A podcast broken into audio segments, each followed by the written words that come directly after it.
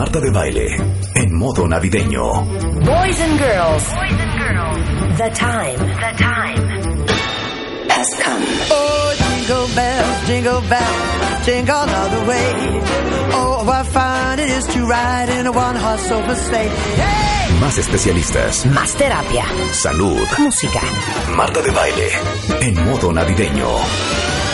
Jingle bells, jingle bells,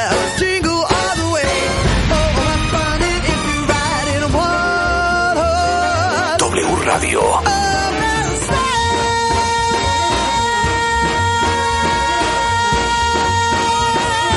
Marta de Baile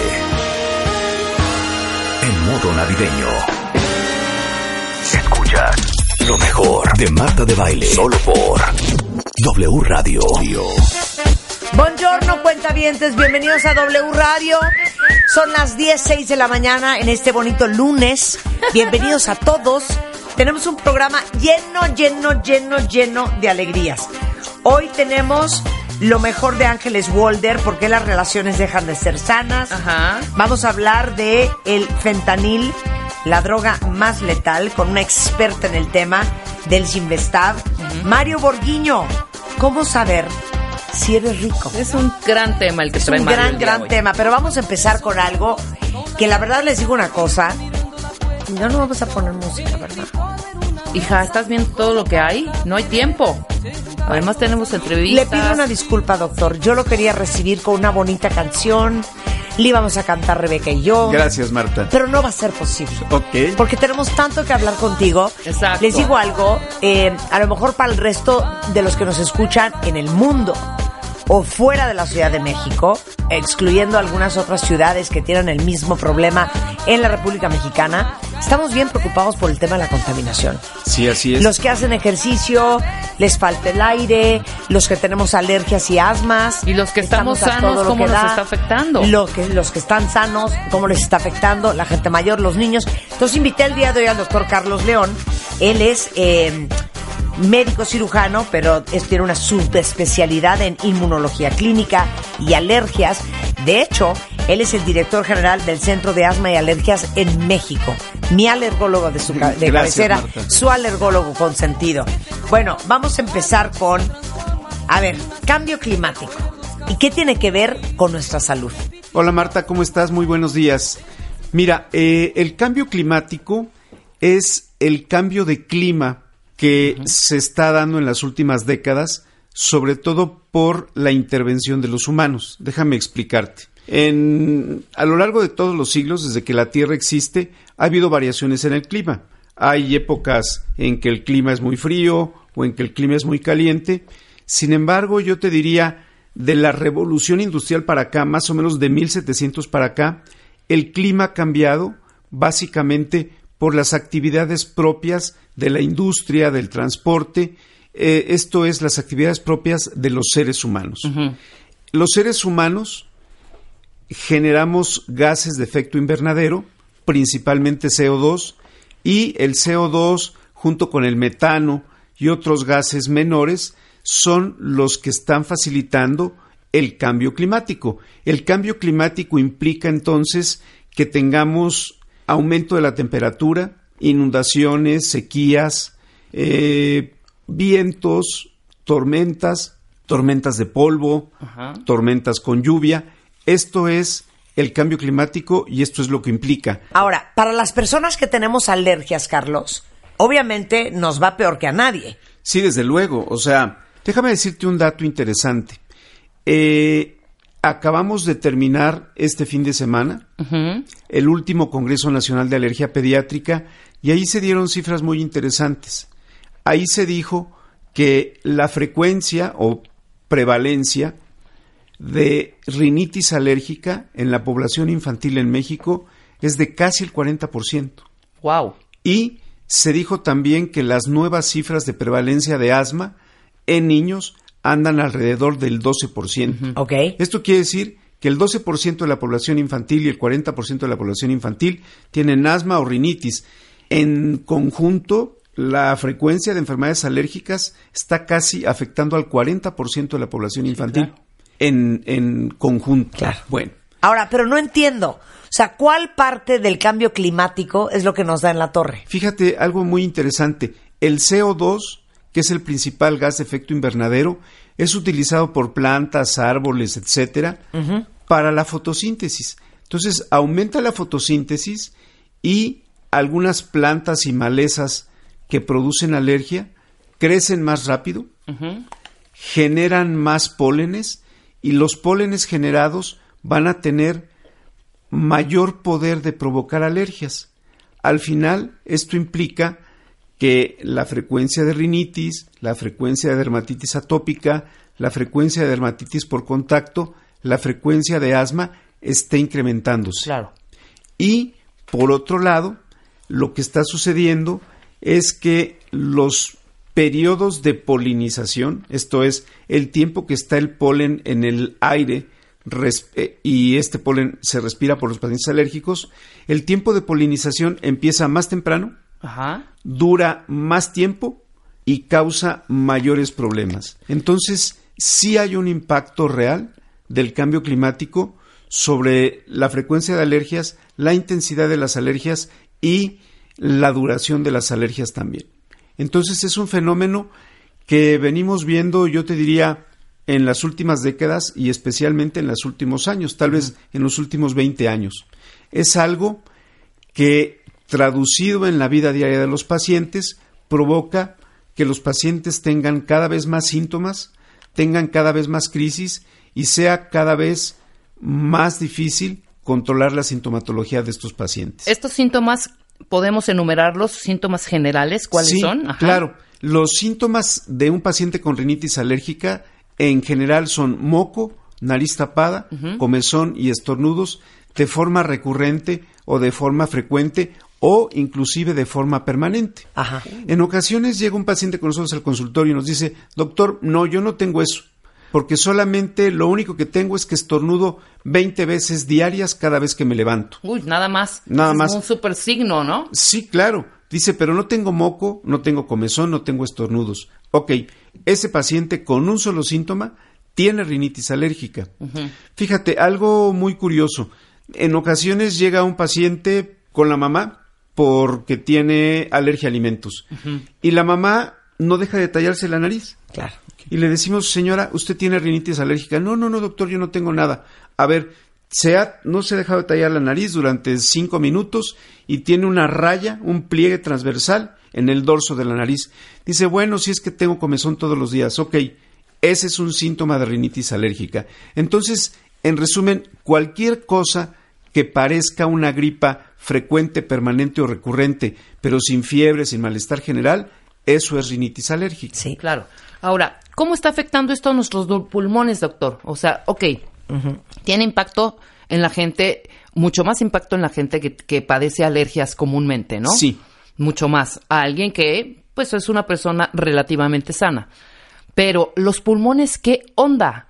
¿Los que estamos sanos nos vamos a morir? Ok, no puedo decir eso. Los que estamos sanos vamos a tener síntomas que tal vez antes no teníamos cuando haya periodos de alta contaminación o cuando haya muchos vientos o cuando haya muchas lluvias. Voy a tratar de explicar.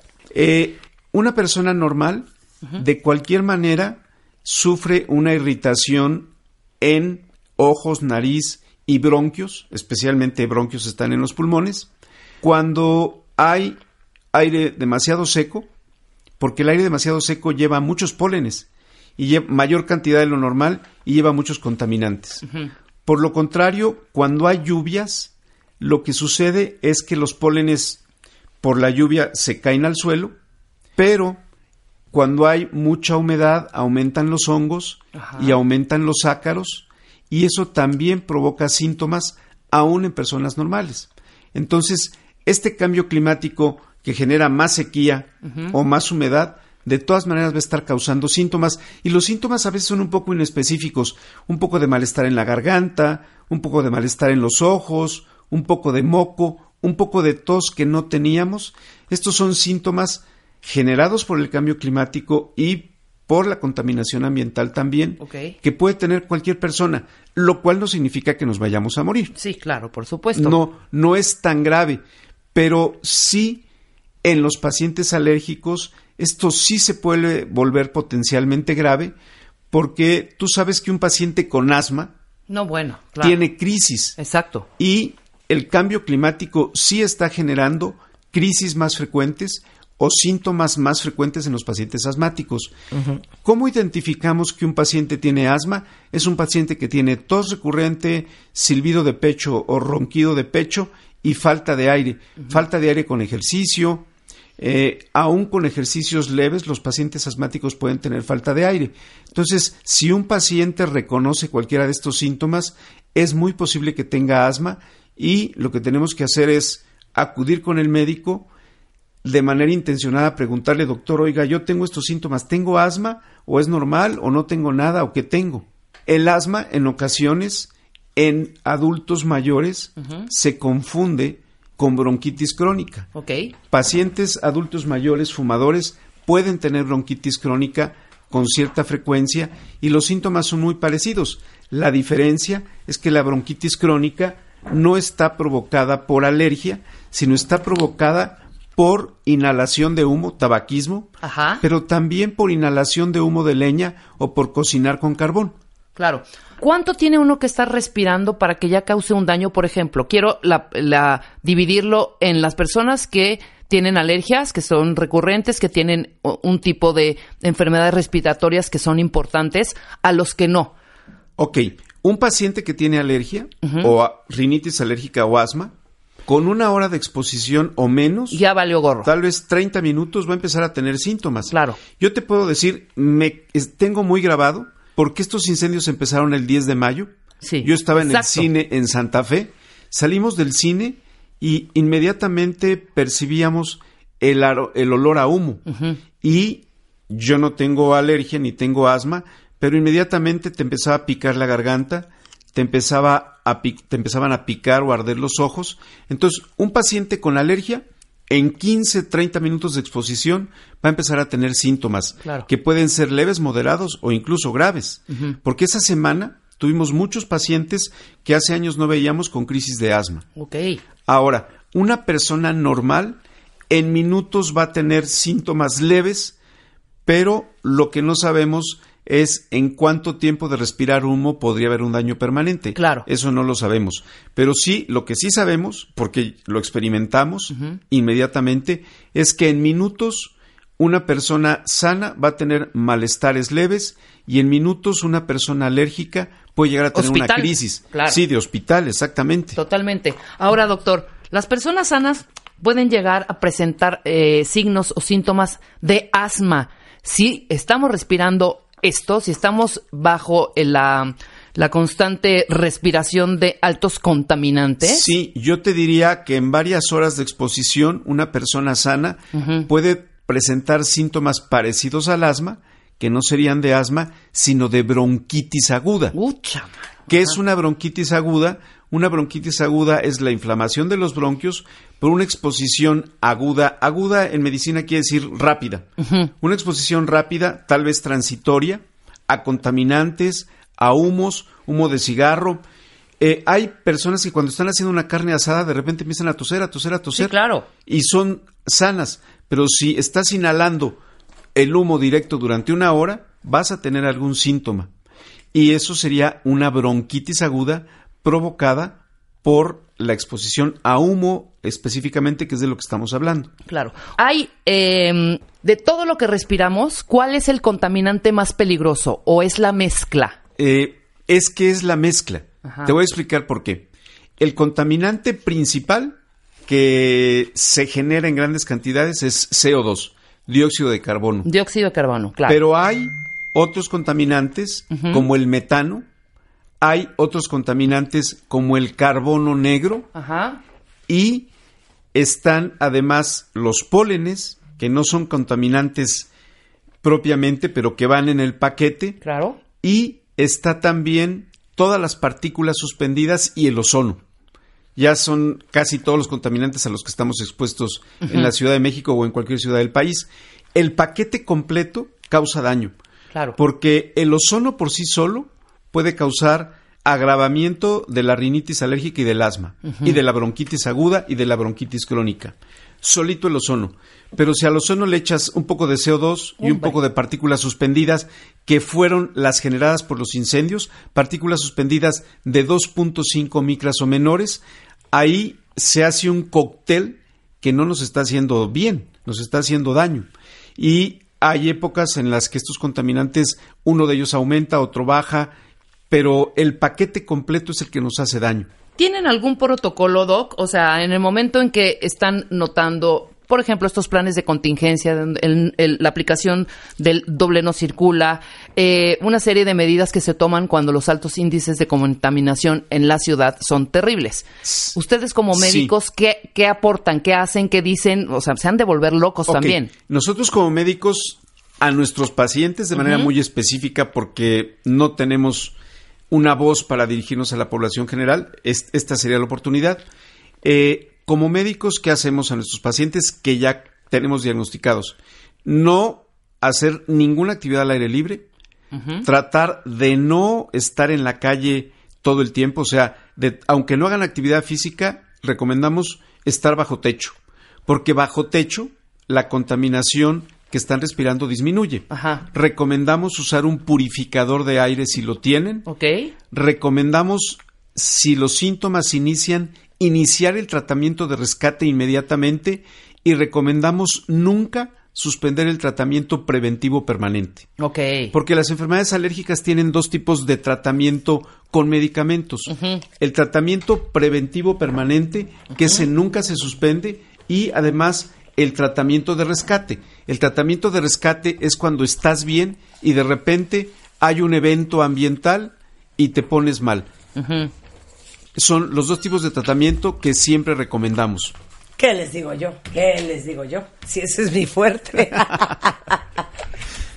Oye, es que, es que es bien preocupante porque les digo una cosa, independientemente, Carlos, de que seamos o no alérgicos y asmáticos y sinusíticos, esta contaminación, la partícula a la cual nos vimos expuestos, todos los que vivimos en la Ciudad de México, y saben que dichosos ustedes que no están escuchando en otra parte del mundo, otra parte del país, pero los que estamos aquí en la Ciudad de México, esta famosa partícula PM2.5, que hablan de cáncer de pulmón, este, enfermedades respiratorias de todo tipo, neumonía en niños, eh, eh, enfermedad eh, obstructivo pulmonar. Sí, todo es real, todo existe. Déjame decirte algo. Hay partículas suspendidas PM10, PM5, PM2.5 y menores. ¿Cuál es el problema con estas partículas? Las que son menores de 5 micras van a llegar directo al pulmón y a los bronquios. Y entre más pequeñas, más profundamente entran en el pulmón. Las partículas de 10 micras se pueden quedar en nariz, garganta, bronquios principales, pero las 2.5 y menos se van directo al pulmón, directo al alveolo y son las que causan más daño. Entonces, sí es un problema.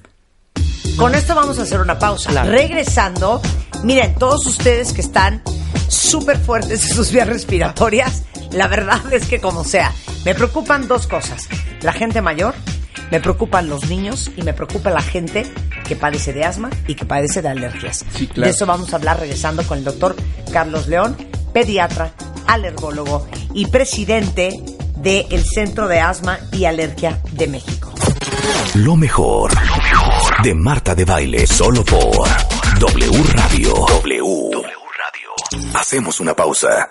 Escuchas lo mejor de Marta de Baile, solo por W Radio. Estamos de vuelta. Estamos de regreso en W Radio platicando con el doctor Carlos León. Él es eh, inmunólogo, es alergólogo, es pediatra y director general del Centro de Asma y Alergia de México.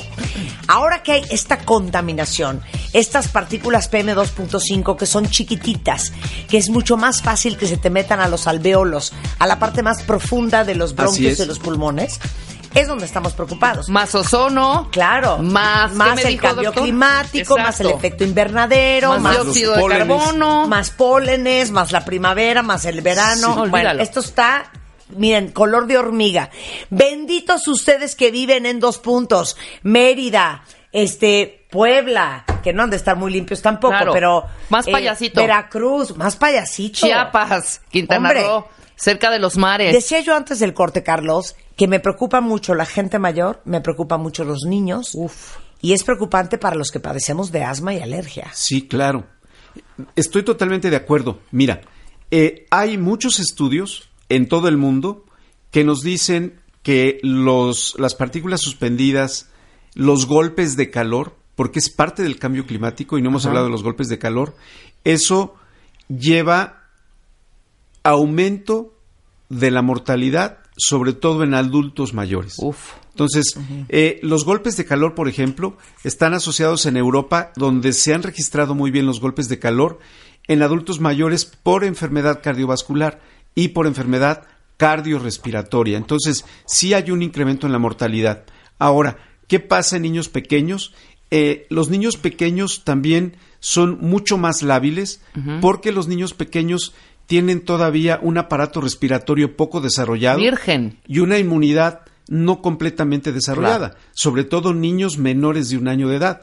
Entonces, en ellos también todo esto repercute porque vamos a ver mayor frecuencia de infección respiratoria, de vías respiratorias altas y mayor frecuencia de infecciones respiratorias bajas. Esto quiere decir neumonías o bronconeumonías. Entonces, está totalmente documentado. Claro. Y ahora que estamos hablando también de golpes de calor, en, en los últimos años se han registrado cada vez temperaturas más altas, más altas, más altas, y el en la última década eh, los niveles de ondas de calor registrados en el Observatorio de Tacubaya aquí en México se han incrementado también. Entonces todo eso conlleva una serie de problemas también respiratorios y alérgicos. Claro. Entonces es totalmente real. Ok. Yo veo que todo el mundo tose de manera permanente. El que no trae Primer una tosecita síntoma. trae una tosesota, el que no trae una toseca trae, Trae una toselimosa. No sienten eh, los que hacen ejercicio que necesitan más aire, que necesitan jalar más aire, que les falta el aire a la hora de estar haciendo ejercicio. Sí, claro. Te voy a decir por qué. Porque todo lo que estamos respirando actualmente lo que hace es inflamar los bronquios y cuando tienes los bronquios inflamados, el diámetro de los bronquios disminuye y lleva menos oxígeno a los pulmones.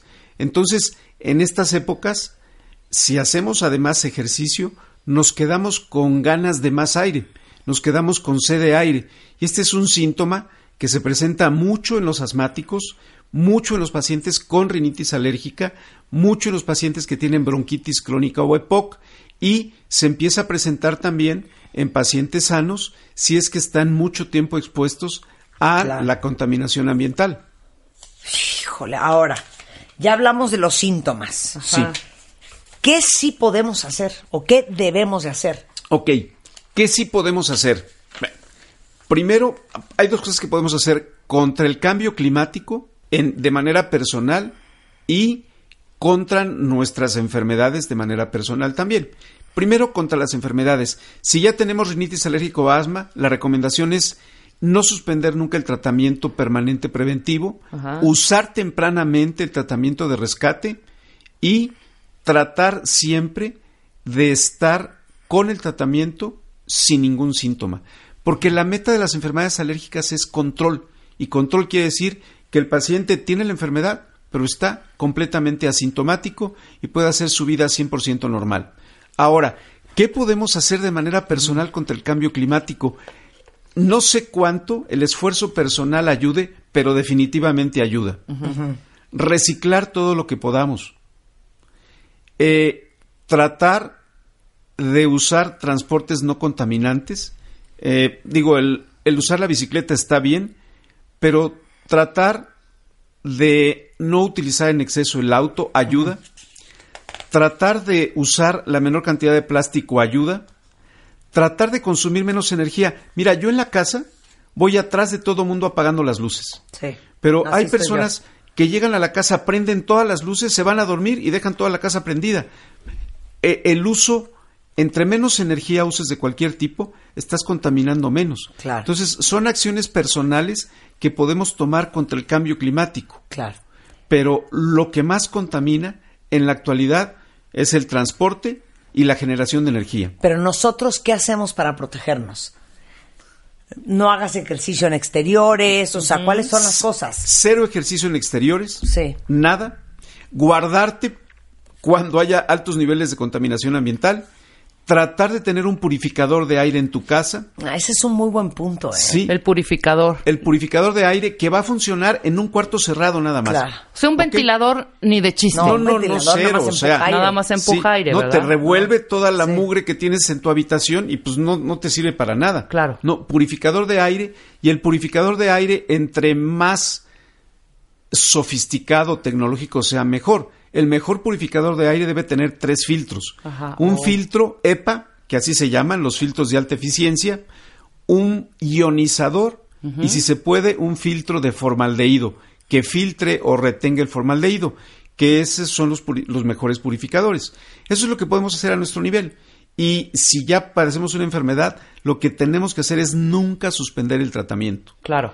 Yo tengo una confusión entonces. ¿Cuáles son esos aparatos que sale un poco de vapor? ¿Ese sirve? No sirve para nada. Tampoco. O sea, no, perdóname, no Porque sirve. de pronto vi Son fotos mientras pasó esta contingencia. Esos humidificadores, exacto. No, ¿qué hace un humidificador?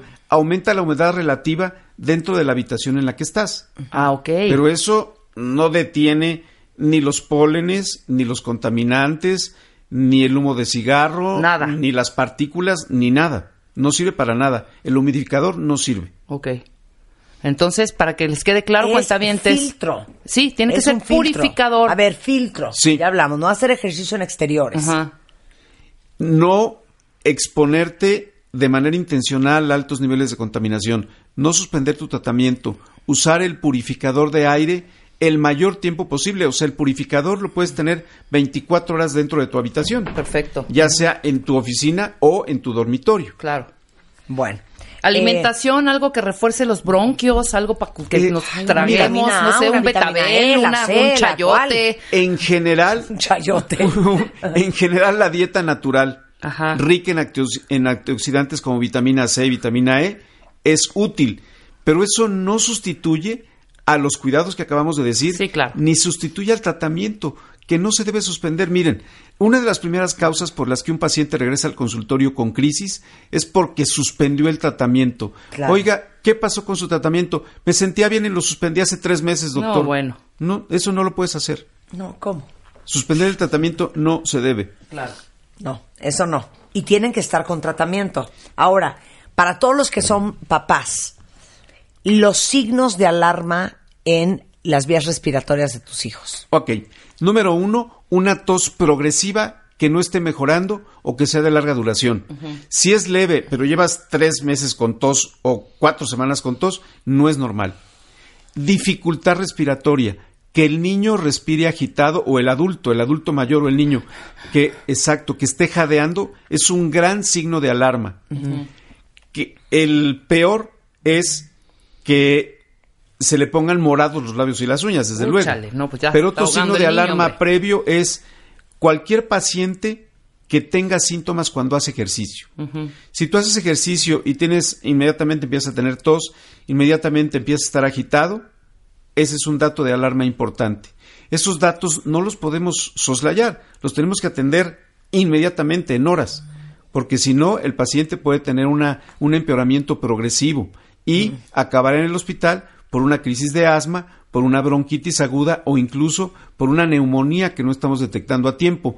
Un signo de alarma que siempre debemos tomar en cuenta que no es precisamente de enfermedad alérgica, pero sí es de enfermedad respiratoria, es fiebre persistente, progresiva o que no está mejorando en uno a tres días. Claro. Esos son los principales datos de alarma que debemos tomar en cuenta. Bien. Ese ¿Ya sería Rebeca? prácticamente el mensaje final. Bueno. Y si ustedes andan con la nariz escurri- escurriendo, tosecillas, eh, ojos rojos, ojos llorosos, este, falta de aire, Tienes váyanse a alergia. checar, eso Sí, son alergias. Claro, ¿No? hay que revisarse. El doctor Carlos León, cuentavientes, es eh, pediatra, es alergólogo, eh, eh, especialista en inmunología clínica y alergias, es director del Centro de Asma y Alergia de México, es mi doctor. Así es. Centro de Asma y Alergia.org o el teléfono de su consultorio, con mucho gusto se los paso, 5523 6973 o 5543 1733. Carlos, como siempre, un placer. Gracias, Muchas Marta. gracias a Un ti. gusto estar con ustedes. Gracias. Marta de Baile por W Radio. Para conversar sobre este tema de cómo saben ustedes si son ricos, invité a don Mario Borguiño, director general de la empresa Borguiño Consultores, autor de grandes libros como El arte de hacer dinero. Y bueno, si alguien sabe de riqueza, es este señor. Solamente el 10% de las empresas familiares sobreviven la tercera generación. Es correcto, es correcto. Y quiero decirte que más del 80% de las personas del Fortune 500, eh, es decir, de los nuevos ricos de la Tierra, nunca tuvieron un padre rico ni millonario. No heredaron, no son personas que heredan. Claro. Esto tiene que ver con la necesidad, el concepto del dinero. La- el tener el concepto esta de la carencia te genera la ambición por él. Y si tú aprendes a manejar el dinero y tienes la ambición por él, te haces rico, no importando si tú empiezas con 10 mil pesos al mes. Es decir, el inicio no es importante. Es como cuando le dicen, oye, yo quisiera tener el dinero que tiene Donald Trump. Bueno. Pues si tú quieres tener el dinero que Donald Trump, no tienes que hacer lo que hace Donald Trump, tienes que pensar como Donald Trump. Es decir, si tú tienes la forma de pensar, te haces rico, pero si tú actúas como un rico, te haces pobre. y mucho más si no tienes un peso. Así es. No, oigan esto, por favor. ¿Saben ustedes cuánto dinero gana Carlos Slim al día Al día. si prorrateáramos? No, no, no. No, no, no me ¿Tú te la sabes, Mario? No, no me la sé, pero Se van a ser. desmayar. Ahora Pero sí dame- que, dame un vaso de agua, por Fuertes declaraciones. Carlos Slim gana al día 27 millones de dólares. Ok, oigan esto. Estados Unidos representa más del 43% de las fortunas mundiales. Y ahora escuchen esto. Durante la época de mayor esplendor de la compañía eh, Microsoft de Bill Gates, ganaba aproximadamente 250 dólares por segundo. Ok, vamos con, con Bill Gates, ¿te parece? Bill Gates, ya saben, fundador y dueño de la empresa eh, Microsoft, que ocupa el segundo lugar de la lista de los hombres más ricos del mundo, a pesar de que en el 2009 fue primer lugar. La fortuna de Bill Gates hoy está estimada en 56 billones de dólares. Increíblemente, Bill Gates no terminó la universidad y ahora sí que se convirtió en uno de los informáticos millonarios exitosos que se retiraron de la universidad. Ujú, ¿Qué sí. te parece, Bill Bueno, Gates? hay muchos eh, de esos. Tú vas a Michael Dell, no terminó la universidad. Este, Steve Jobs no tenía ni uni- más que una universidad, es que aprendió cómo se escribe a, a máquina. Este, el, el joven que creó Facebook no terminó la universidad y así nos seguimos. Es decir, es que la inteligencia financiera, cuando tú aprendes de qué, cómo se hace el dinero, que es una sensibilidad, este, que la puedes aprender o naces con esa intuición. Y esa es una de las características de las personas que saben hacer dinero. Por eso no necesitas tener un padre millonario para hacerte rico. Es decir, necesitas tener una mente eminentemente clara de qué se hace con el dinero. Pero a ver, yo quiero que expliques una cosa, Mario. Aquí ya vamos a hablar verdades, a calzón quitado, Chihuahua. Vas. ¿Por qué será que en México, en Latinoamérica en general, te diría yo, es mucho menos común encontrar millonarios o billonarios hechos por sí solos a comparación de Estados Unidos? ¿Te fijas que en, en- en Estados Unidos hay mucho self-made men? Así es. O sea que de la nada, como un Bill Gates, como un Michael Dell, como Warren Buffett, como Steve Jobs, que de la nada y de venir de familias clase medieras, Así es. hicieron grandes fortunas. Así es, en así Latinoamérica es mucho más común que la- el dinero venga del abuelo o del papá. Así es. ¿Estás de acuerdo? Eso estamos de ¿Por acuerdo. Bueno, es que, mira, hay una concepción, es decir, te lo- el- la cultura americana es mucho más arriesgada en términos de toma de decisiones que la misma cultura latinoamericana. Tienes razón, porque de entrada te avientan a los 18 años a que te ya de casa a tus papás. Así es. Y ahí vas a ver cómo ruedas fortuna. Así es.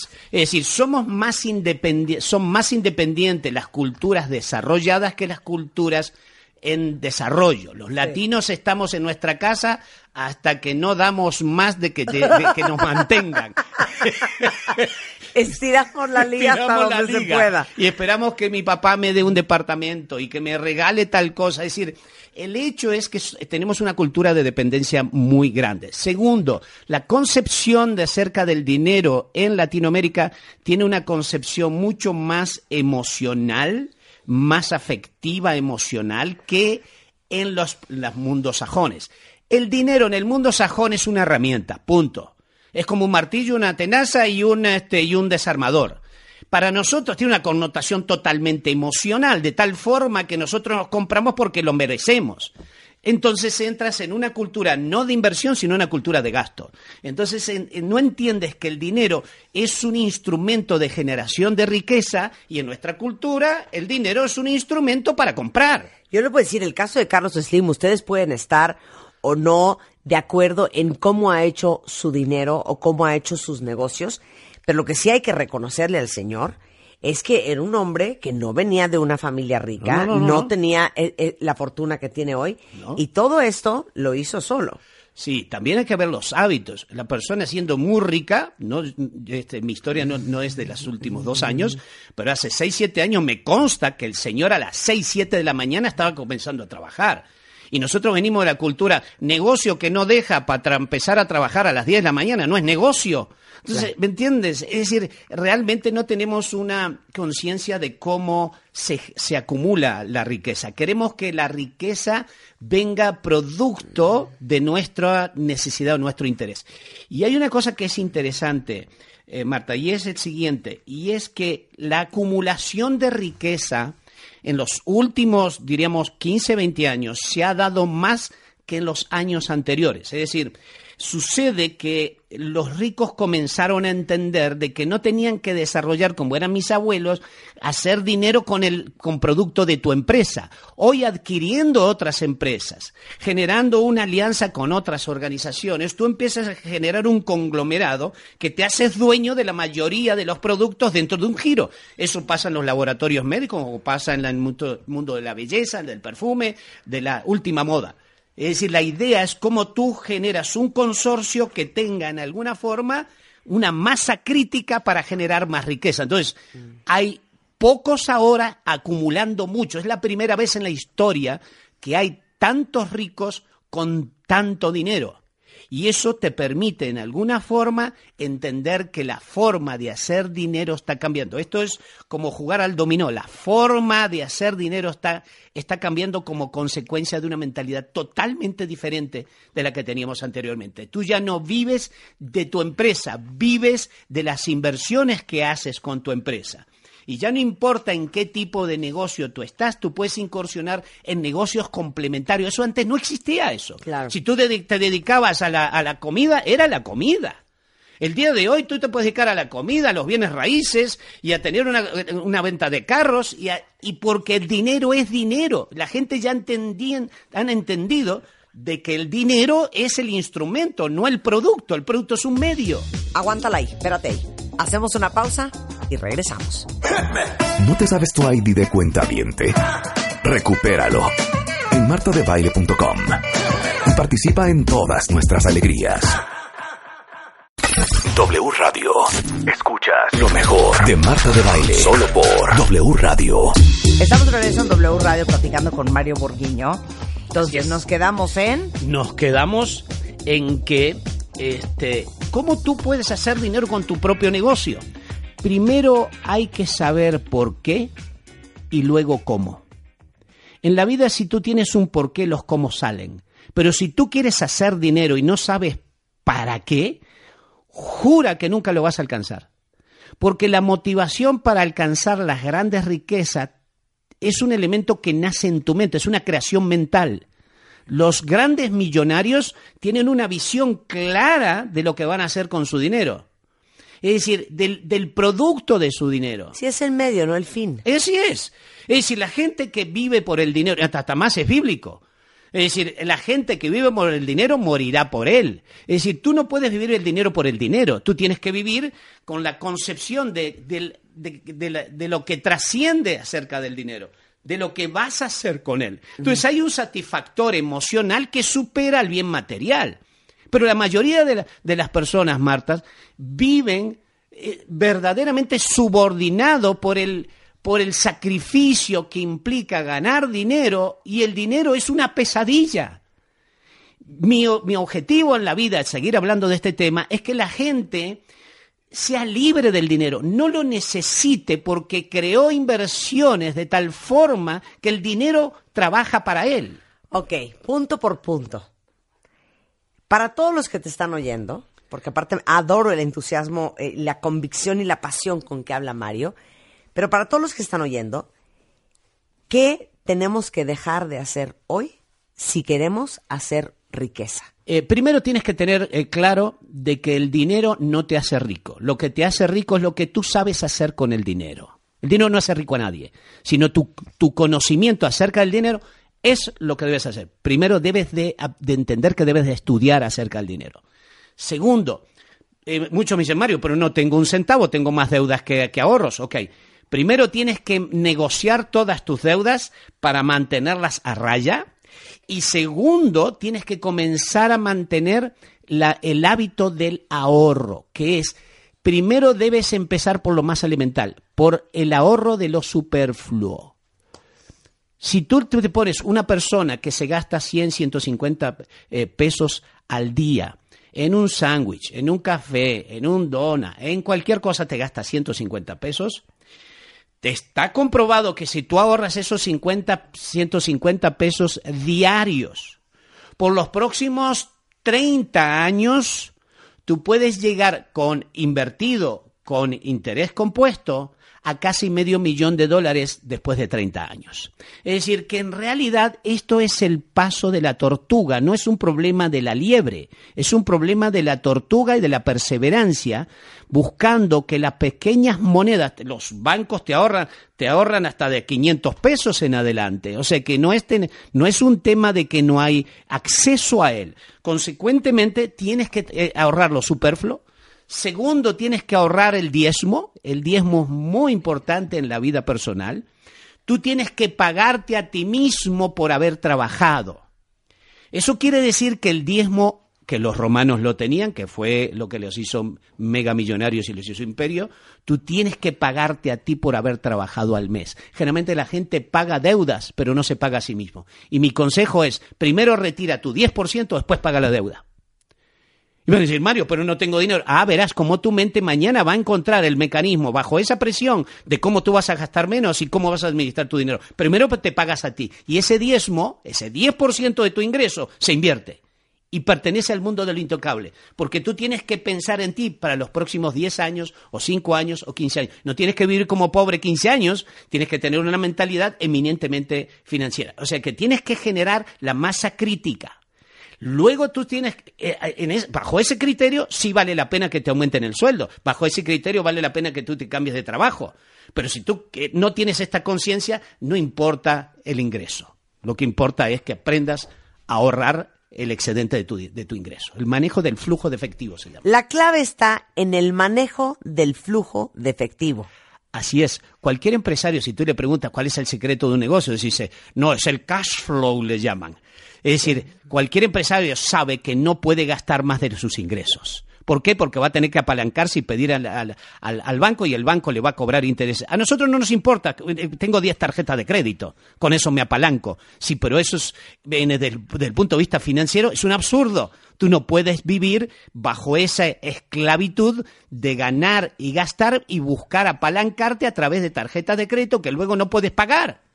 ¿Por qué? Porque en realidad no tienes ingresos para poder este, eh, eh, eh, justificar este tipo de motivación. Entonces hay que tener una conciencia clara de lo que tú quieres con el, con el dinero. Por eso la gente que sabe acerca del dinero define qué quiero con el producto de mi vida. Esa es la realidad. La mente, que cuando tú tienes concepción clara del dinero, tú entiendes que no tienes por, por, por ser rico, no tienes por qué tirar el dinero. Claro. Al contrario, tienes que invertir más. ¿Por qué? Porque te encanta hacer algo con el dinero. No te encanta ahorrarlo y meterlo en un barco ahí guardadito al 3%. Es decir, la idea no es que ganes para ahorrarla, sino que la idea que ganes para invertir. Porque el ahorro no te hace rico. Lo que te hace rico es la, la inversión del dinero, el manejo del dinero, moverlo. Es como la sangre. La sangre se estanca y te mueres. Tienes que movilizar el dinero de tal forma que tú generes riqueza. A través de este proceso es como funciona. Bueno, cuentavientes, pues Mario, es un placer tenerte aquí. Arroba Borghino Mario en Twitter. Es borghino.mx y nuevamente 55 34 19 25. Cinco. Un placer tenerte siempre. Igual, platicar como contigo. siempre. Síguenos en Instagram como Marta de Baile. No te pierdas contenido extra y lo mejor del día. Instagram, Marta de Baile. Esto está cuentavientes. Ahora sí que miren, spooky. La verdad es que me parecía como súper interesante hablar eh, de esto el día de hoy. Eh, hoy no vamos a hablar de ovario poliquístico y tampoco vamos a hablar de cáncer de próstata y tampoco vamos a hablar de, de finanzas personales. Hoy vamos a hablar de la heroína. O sea, literal, la ola de muertes causadas por la heroína en Estados Unidos ya eh, obligó al presidente Trump a declararlo ya un problema de emergencia nacional. O sea, en el 2016, 35 mil gringos cuentavientes se murieron por sobredosis de heroína, este, que es un récord histórico eh, que supuso más americanos muertos que en las dos décadas de la guerra de Vietnam. 100 personas mueren todos los días por sobredosis de heroína. Y este, sin duda alguna, pues una bolsa de heroína que cuesta entre 10 y 20 dólares eh, tiende a ser más accesible que muchas otras drogas. Eh, el día de hoy invité a nuestra especialista en el tema, Silvia Cruz Martín del Campo, que es investigadora del CINVESTAV, que es el Centro de Investigación y Estudios Avanzados del Instituto Politécnico Nacional, y es especialista en el estudio de los mecanismos de acción, o sea, qué pasa en el cerebro con las sustancias que producen abuso y adicción. ¿Por dónde empezamos? Heroína, opioide, este, a ver, ¿por dónde empieza tu explicación? Ahora sí que nuestra clase De estupefaciente. de estupefaciente. Bueno, Oye, quizá por se- el término, ¿no? Que, Sí. que es opioide. opioide. Opioide le llaman así como si tú dijeras este humanoide, parecido Ajá. al opio, ¿no? Ajá. Y opio es la lechita que sale de las cápsulas de la amapola. Un tipo especial de amapola que se llama Papaver somniferum. Cuando se le caen los pétalos, en el momento en que se le caen los pétalos, te queda una como frutita, que es una cápsula. Ajá. Y cuando todavía está blandita, inmadura, Ajá. esa, esa cápsula se va a convertir en el fruto con las semillas, pero cuando todavía está inmadura, si se rasga, si se le hacen este Un líneas, corte, cortes, sale un exudado lechoso. Ajá. Y ese exudado lechoso en contacto con el aire se pone pardo y como goma es la goma de opio. Ajá. Esa es una sustancia natural. Y en la goma de opio está, eh, tiene morfina. La morfina es una sustancia natural. A partir de la morfina, ya con los años se fueron sintetizando otros compuestos que les llamamos semisintéticos o sintéticos, porque ya ni se parecen tanto a la estructura, pero se parecen en efectos. Y a ese conjunto de sustancias se le llaman opioides, como con efectos similares, parecidos a los de la morfina. Ok. Nada más quiero, quiero hacerte una pregunta. ¿Cuándo, en qué momento el ser humano sacó esa lechita y acabamos con todos los opioides? Bueno, O sea, no sé a quién se Igual- le ocurrió. igual a ver, la- exprímele ahí. No, pero igual- A ver, agarra eso. La flor a ver, nunca- a ver, nunca- tómatelo. O- nunca probaste O ver la de amapola deliciosa y hacer lo que se hace, ¿no? No, o sea, no. la amapola que es una, una flor sí, sí. increíble y a partir de ahí, pues ¿Cómo Pero tú- tú dieron nunca- con que era Bueno, yo debo decir coca? que yo sí, yo no, no la amapola, evidentemente, Sí. pero de niña recuerdo muy bien la impresión de que al, al, al que se- cuando se te rompían plantas o cosas por el estilo, o quitabas una Sí, sí. hoja, Salía salía, lechita. lechita. Ajá, pero de eso a que le metas la lengua, solo tú, Silvia. Sí, claro, y O te alguien duerma. más andaba chupeteando las, las leches de las plantas. Corte Pues yo, debo yo debo haber probado tres o cuatro, además de algún trebolito o algo así. Sí, sí, pues sí. Pero eso de ser bien interesante. ¿Cómo empezó eso, no? ¿Se Bueno, acuerdan de la escena? hace muchísimos años, ¿eh? Sí, claro. ¿Se acuerdan de la escena de The Blue Lagoon? Que decían Ah, que claro. no se podían comer las frutitas rojas y ahí va Brooke Shields y la prueba. Oye, pero se ¿no has pensado dormida. que Me casi dice, lo "Van allá mismo. la deriva. Sí. Casi lo mismo pasa con los ostiones. ¿A quién se le ocurrió probar el primer ostión? O sea, me O parece, sea, te lo juro que eh, no la, entiendo. la humanidad 100%. prueba cosas. ¿Cuáles- 100%. cuáles- Ah, claro, las rojitas que estaban, perdón, En los luz. jardines de cada casa donde hay niños. Sí, que es sí, como que la desde luego son ¿o cómo se llama tóxicas y esas cosas, ¿no? O sea, tienen elementos, Sí. sobre todo cuando están verdes, Exacto. que yo los veía como jitomatitos. Sí, claro. ¿No? Eh, estas y las No te las comas. porosas. No, nunca me las comí para que veas ahí. sí. Lo que sí yo sí probé, sí voy a ser sincera, Sí, sí. había una florecita eh, como chiquita rojita que le sacabas el pistilito y chupabas la mielecita, ¿no se ah, acuerdan? mira qué Sí, rico, tampoco. ¿no? Eso sí lo hice. No. Bueno, entonces finalmente, cuando me dices alrededor de 3000 años antes de Cristo tiene, tenemos documentado que ya se utilizaba el opio. De ahí vienen los opioides, son heroína. Heroína, morfina, eh, fentanilo, que es una que está generando ahorita muchos problemas en Estados Unidos, hidrocodona, por ejemplo, oxicodona, Ajá, que es el oxycodone. oxycodone, ese- Vicodin, ese tipo de, esa- esas son. Este, mm, y bueno, muchas más, buprenorfina, metadona, naloxona, todos esos se llaman opioides y no todos actúan igual, desde luego. Dentro de este grupo, que puede estar o químicamente relacionado o por efectos relacionados, hay unos que hacen efectos parecidos a la morfina y otros que los bloquean. O sí, sea, por ejemplo, la naloxona es lo que le llamaríamos el antídoto, yo formalmente le llamo el antagonista competitivo Ajá. de la heroína Sí. y de la morfina, ¿sí? sí. Entonces, ese, a pesar de que es un opioide, bloquea el efecto de la heroína. Oigan, bueno, opioides, Michael Jackson. Pues sí. Bueno, eh, era propofol, era también otras cosas, ¿no? Eh, Prince. Ajá, Prince, sin También. duda, y fentanilo. eh, ¿No? ¿Fue fentanilo? Fue fentanilo, sí, se entiende. Es que ahorita es muy difícil hablar de que este es el opioide porque en realidad está muy mezclada la heroína con fentanilo. Pero eh, la crisis de sobredosis, de muerte por sobredosis, se agudizó mucho cuando el fentanilo se mezcló con la heroína. O sea, Prince se muere por fentanilo. Por una sobredosis de los opioides que estaba tomando, sí. que muy probablemente hasta donde recuerdo haber leído estaban contaminados con fentanilo, que es, digamos, lo que está sucediendo ahorita. A ver, ¿qué está pasando ahorita, hija? Porque les digo una cosa, eh, les decía yo que Estados Unidos ya declaró emergencia nacional el problema de la sobredosis de heroína. O sea, 35 mil gringos se murieron el año pasado, cuentavientes. Y esto significa desbloquear el dinero y dar mucho más poder a los servicios de salud para hacer algo.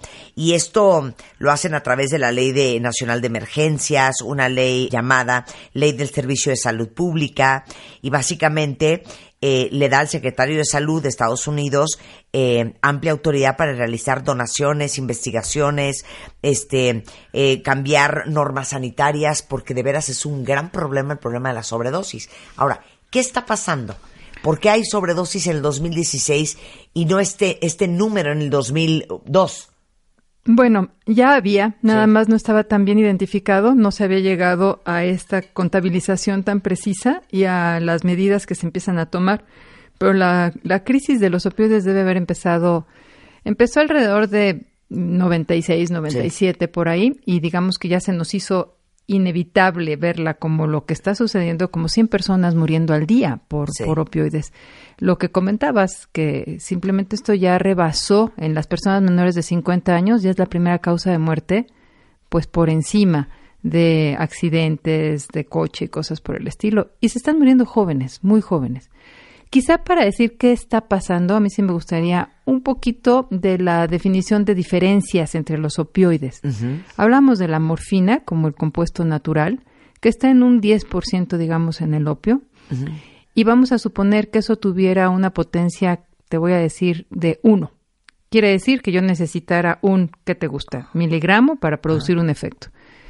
Pero cuando tenemos una sustancia que se hace eh, semisintética, que es la heroína, la heroína es, se llama químicamente diacetilmorfina. Ese di, Diacetilmorfina. ese di quiere decir que le cambiaste en dos pedacitos de la molécula un, una- un grupo OH, digamos, por un grupo que se llama acetilo. Entonces es una modificación química relativamente sencilla, pero es 10 veces más potente que la morfina. Es decir, si yo necesitaba uno de morfina, ahora necesito punto uno de heroína. Y el fentanilo es 50 veces más potente que la morfina, de 50 a Dios de mi 100. vida. Entonces necesito punto cero uno, ¿no? ¿Eso qué quiere decir? Que un compuesto en cantidad pequeñitita tiene los efectos que tendría la morfina, pero con 100 veces menos. ¿Qué pasa cuando en el mercado se empiezan a vender, y estoy hablando ahora del, tráfico, digamos, totalmente con fines psicoactivos? Pues, ¿qué, qué buscas? Lo más fácil de transportar, lo más potente y lo más eh, rápido de producir el efecto. La velocidad a la que se percibe el efecto es muy importante también para el desarrollo de adicción, porque tú asocias tu conducta a cómo te sientes. Y si esto es inmediato, es más fácil que repitas la conducta. La heroína es rápida, cruza rápido al cerebro, llega rápido, produce sus efectos eh, muy intensamente. Las primeras veces se va perdiendo potencia, se va, se va generando tolerancia y se va perdiendo poco a poco el, el efecto. Aguántala ahí, espérate ahí. Regresando del corte, ¿por qué es tan adictiva la heroína y qué se siente al regresar en W Radio? No se vayan. Escuchas lo mejor de Marta de Baile. Solo por W Radio. Hijo, estamos en una cátedra cuentavientes con Silvia Cruz Martín del Campo. Ella es investigadora del CIMBESTAB, del Centro de Investigación y Estudios Avanzados del Instituto Politécnico Nacional aquí en la Ciudad de México. Y Silvia es especialista en el estudio de los mecanismos de acción eh, de las sustancias que producen abuso y adicción. O sea, básicamente, ¿qué pasa en tu cerebro con las drogas, el alcohol y todas aquellas sustancias que producen querer abusar de ellas y que producen y generan adicciones? Porque ahorita yo no sé si ustedes sepan, pero el año pasado en Estados Unidos es drama nacional, 35 mil gringos se han muerto por sobredosis de heroína. Entonces, nos está explicando sobre este opioide, que es, digamos que una, eh, algo parecido al opio, ¿no? Este, y cómo funciona en el cuerpo humano y por qué hemos acabado con este abuso de una sustancia que es un derivado de la morfina, ¿no? O Sí, es una... ¿no? Es un derivado de la morfina, es una molécula de hecho muy parecida a la Claro, morfina. y bueno, para todos los que alguna vez los han operado en un hospital eh, con intervenciones quirúrgicas que producen mucho dolor, eh, o alguien que ha tenido algún paciente en estado terminal, pues saben que la morfina se usa mucho para quitar el dolor. Pero si a la morfina le agregas la Si lo conviertes en diacetilmorfina, diacetilmorfina, que es el nombre que ese químico es el nombre de la químico de heroína, la heroína, Sí. entonces tienes una sustancia mucho más potente que produce un high mucho más alto y que tiene un potencial adictivo muy alto. O sea, la diferencia entre la morfina y la di Acetilmorfina, diacetilmorfina es la intensidad, la velocidad y la capacidad de sostener el efecto en el tiempo. O sea, la morfina es más leve, es sostenido, te- ahora sí que eh, acción prolongada. no, no es tan prolongada. Hay Sí. otros, hay otros que se diseñaron para que tengan una acción prolongada, pero, Pero sí, la heroína heroína son picos. La heroína son picos. Es más potente, tiene efectos muy parecidos a la morfina, porque de hecho cuando entra al organismo se metaboliza a morfina, se convierte en morfina en el cuerpo. Y el fentanilo es mucho más rápido de acción, tiene un efecto más corto. Entonces, si tú fueras un médico que quiere ah, quitar el dolor, porque los opioides son buenísimos para quitar el dolor, ¿qué tratarías de diseñar? Algo que sí llegue al cerebro, pero más lentamente. Que no produzca el high. Entonces, pues que llegue, pero sin esta intensidad. Sí, sin picos. Sin picos, exactamente. Que dure más tiempo, bajito, Sí. quitando el dolor y que se pueda tomar, digamos, no tan seguido. ¿sí? Eso fue lo que se hizo al tratar de desarrollar la oxicodona, la hidrocodona y otra serie de fármacos. La metadona, algo que tenga menos high, que sea más lento para llegar al cerebro y que tarde más en salir. Sí, ¿Y qué de piensas? Mayor duración. Sí. Sí, de mayor duración, de efectos analgésicos. Esos son los fármacos que nosotros pensábamos que iban a ser más seguros y bien utilizados en el hospital, por ejemplo, o en clínicas de dolor, de Claro. paliativas. Sí.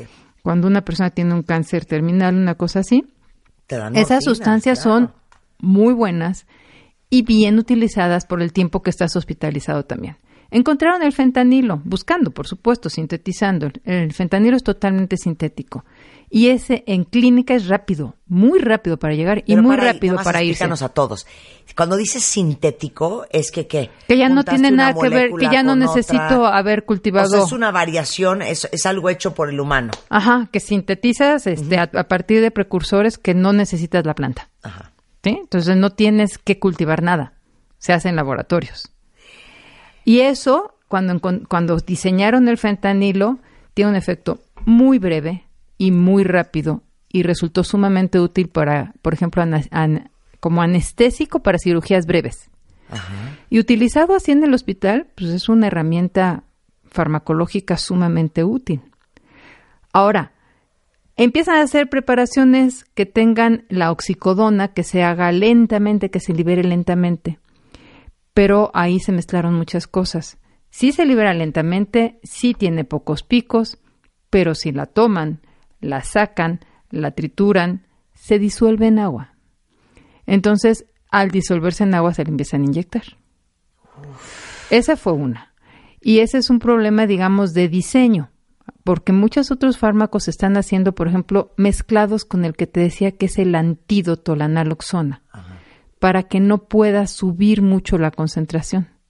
Como medicina, tú dices, a ver, te voy a poner suficiente opioide para que te quite el dolor, pero te voy a poner este para que si le subes no puedas tener un high. ¿Sí? Sí. Y todo lo que se hizo, digamos, pensando en términos clínicos, no estás pensando en el otro público, el público que puede utilizar esa sustancia Claro. con otros Que objetivos. la van a triturar y la van a diluir. Así es. Sí. Entonces, si tú ya tienes un problema de consumo de heroína en una población y al mismo tiempo se hace una oferta muy amplia de estos analgésicos opioides en formulaciones que no tenían suficiente seguridad, con una campaña muy agresiva de comercialización. Y además otro aspecto muy importante, la actitud de la sociedad frente al dolor. Mira, eso tú sabes que culturalmente varía mucho. sí, sí. ¿Qué pensarías en México? ¿Qué actitud tenemos frente al dolor? Sí, pues, pues, pues, somos bastante resistentes. Somos ¿no? bastante resistentes y pues te anda doliendo un poquito la cabeza y por ahí andas por la vida, ¿no? Sí, aguantamos vara. Y aguantas vara. Sí. Y pues dices, no te quejes, qué sé yo. Es una cultura incluso que a veces se pasa. Sí. Y acepta más dolor, De hecho, digamos. hasta gozamos, ¿eh? El, el sufrimiento en general. Pero además, digamos, no tenemos una un déficit en la utilización de opioides para dolor terminal a nivel mundial. O sea, no estamos tratando bien el dolor terminal. Qué, qué paradoja, ¿verdad? Pero todo eso hace que de alguna manera no esté esta idea de que no me voy a doler, bueno, ni remotamente nada. Sí. Y en Estados Unidos esa cultura ha ido cambiando muy hacia tengo derecho a vivir sin dolor. Y mira, esa es una idea peligrosita. Tienes derecho al mejor tratamiento médico posible, pero hay veces en que el dolor es inevitable. Y si tú dices, ay, me duele esto y vas a tomar analgésicos de cierto tipo, no opioides, Sí, sí. durante mucho tiempo lo más probable es que arruines tu estómago. Claro. ¿Ah? Claro, Y si tomas opioides, lo más probable es que te hagas adicto. claro. Sobre bueno, todo- puedo contar una historia Por justo favor. del dolor. Una amiga mía eh, de, de nuestra edad y se operó hace muy poco en Estados Unidos de la rodilla, ¿no? En Nueva York. Y bueno, o sea, le, le reestructuraron Se la cambiaron. mitad de la rodilla, exacto. Dice que era un dolor, que ella se quería jalar los pelos de la cabeza. Y entonces le mandaron Vicodin, ¿no? Lo que tomaba Michael Jackson. Y entonces que ella Magia. que era, no, me dice, no era suficiente, hija, un dolor que yo me quería meter, la- o sea, el pastillero entero. Pero como ahí te las dan contadas, o sea, si son siete días para el dolor, son siete pastillas, no 44. Entonces dijo ella, no me puedo tomar otra porque entonces me van a acabar, ¿no? Y ahí no te venden, pero casi casi ni una aspirina. Entonces le habló al doctor y le dijo, doctor, o sea, necesito que me suba la dosis porque me estoy muriendo. O sea, no puedo del dolor. Y el doctor le dijo, con lo que tienes es suficiente. Ese dolor que sientes, eso es inevitable. Como diciendo, ni creas que te voy a drogar para que no sientas nada. Te me aguantas el dolor y con la que con la que te toca el día, pues con esa. Y lo otro, pues ni modo, te lo echas a pelo. Es que fíjate ¿No? que ese uso de, de medicamentos analgésicos responsable en el hospital por médicos que te dan Sí, sí, contaditos está bien. Sí. El problema es que Sí. se empezaron a hacer lo que le llamaron en Estados Unidos pill meal, que fueron pues médicos y lugares en donde se empezó a Sí, recetar maquias, sí, Breaking opioides. Sí, a, a- a dar opioides para lo que sea. Además de que en Estados Unidos en particular no tienen ciertas herramientas analgésicas que sí tenemos en México. En México utilizamos algunos analgésicos de forma muy generalizada que en Estados Unidos se prohibieron hace muchos años. Entonces se van al opioide, pues prácticamente para un dolor de muelas o para... Salió por ahí de los ochenta y tantos, noventa y tantos, eh, salió el, los opioides salieron del uso intrahospitalario controlado y casos de dolor terminal, posquirúrgicos, etcétera, se empezaron a promocionar mucho para el dolor crónico. Sí. Y el dolor crónico con una idea, fíjate, ahí hay una cosa interesantísima, hay un, un pequeño parrafito de 1980 en el New England Journal of Medicine, en donde una persona revisando una base de datos de sus pacientes tratados mientras estuvieron en el hospital, con prescripción médica, después de una cosa quirúrgica, llega a la conclusión que solo el 1% se convierte en adictos. Pero eso se lleva a la generalidad de la gente que no lee las fuentes originales de que el uso de opioides para el dolor solo produce dependencia y, y adicción en un 1%. Lo cual no es cierto porque ellos están en una situación clínica Claro, hospitalizada claro, y limitada. claro. Y cuando esto se va al dolor crónico y se empiezan a recetar el oxicodona o las cosas que se empiezan a eh, oxicodona básicamente, pues eso se sale de control y una proporción de esos usuarios que a la buena llegaron a quitarse un dolor se van volviendo adictos. Claro. Mira, em, una de las cosas que está sucediendo es que la heroína viene adulterada con fentanilo. Entonces, la gente lo compra. Y hay, hay Y muchos... para saber si tiene fentanilo. Para saber no si tiene fentanilo. Ahora, lo que vende, lo que se ha estado vendiendo de heroína ha cambiado con los años. Se vendía proveniente, pues, por ejemplo, de Afganistán, lugares por allá, que para llegar a los lugares en donde se consumía podía ser cortada hasta siete, ocho veces. Y lo estaban vendiendo, se distribuyó mucho también entre consumidores.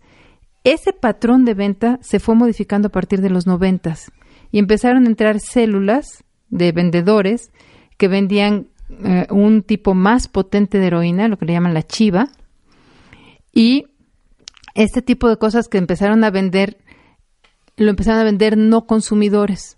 Al vender los no consumidores, fíjate qué cambio más interesante. Ellos no lo cortan porque no lo tienen que, no, no tienen que utilizarlo ellos mismos.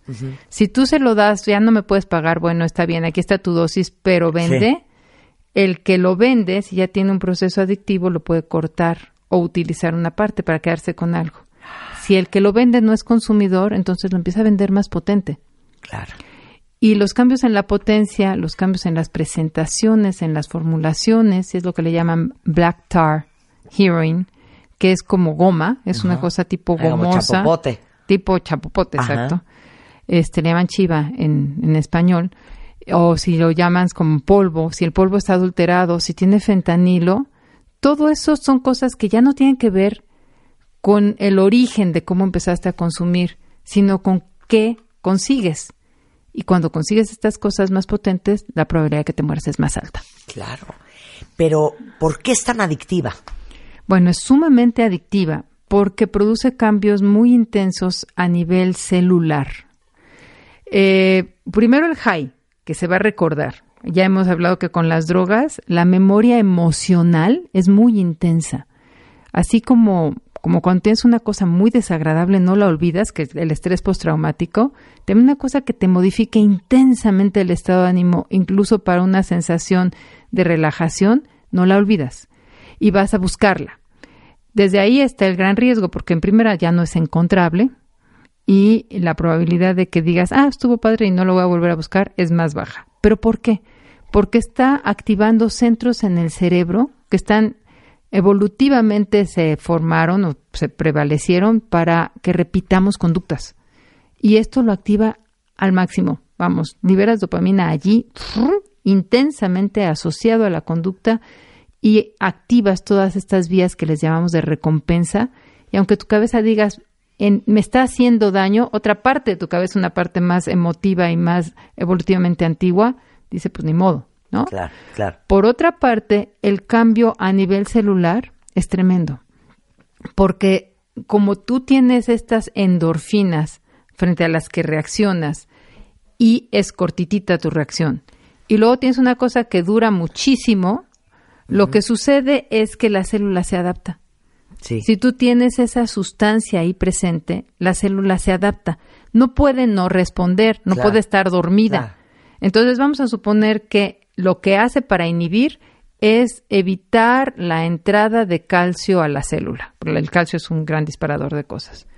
¿Qué pasa cuando las células han estado en presencia de eso repetidamente? Hacen más canales de calcio. Claro. Y compensan, ¿sí?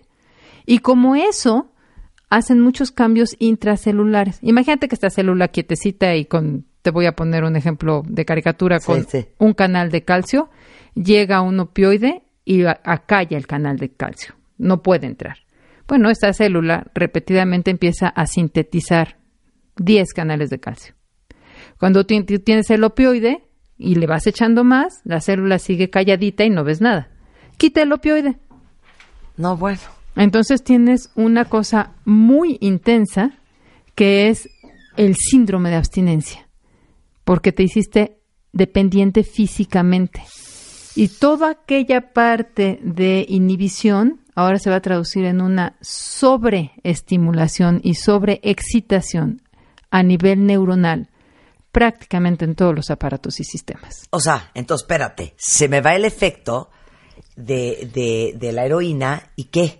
Bueno, si, si, te dieron multiplicado por mil. Si te dieron un, hospital cada 24 horas, estamos no. hablando de una esquina en un gueto. En una esquina en un gueto. Se te acaba la heroína a la que has estado acostumbrando tu cuerpo a que así funciona. Y entonces vas a empezar con la peor de tus gripas aparentes. Ajá. Con todas las secreciones aumentadas, porque todas las neuronas están disparando con, con locura, entonces vas a lloriquear, vas a moquear, vas a sudar conforme van pasando las horas, el cuerpo va empezando a pedir más y entonces se van a sentir calambres abdominales, se va a sentir esta piel de gallina, va a empezar este bostezos incontrolables, va a venir la diarrea, va a venir un aumento de presión arterial.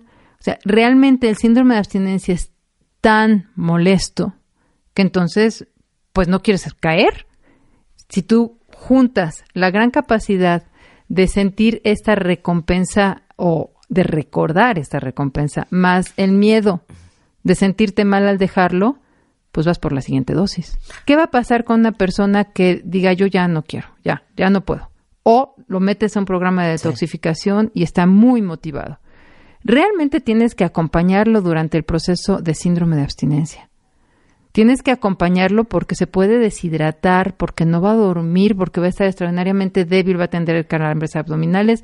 Hay que ayudarlo hay que darle cosas que le permitan transitar por el periodo de síndrome de abstinencia sin sentirse tan mal.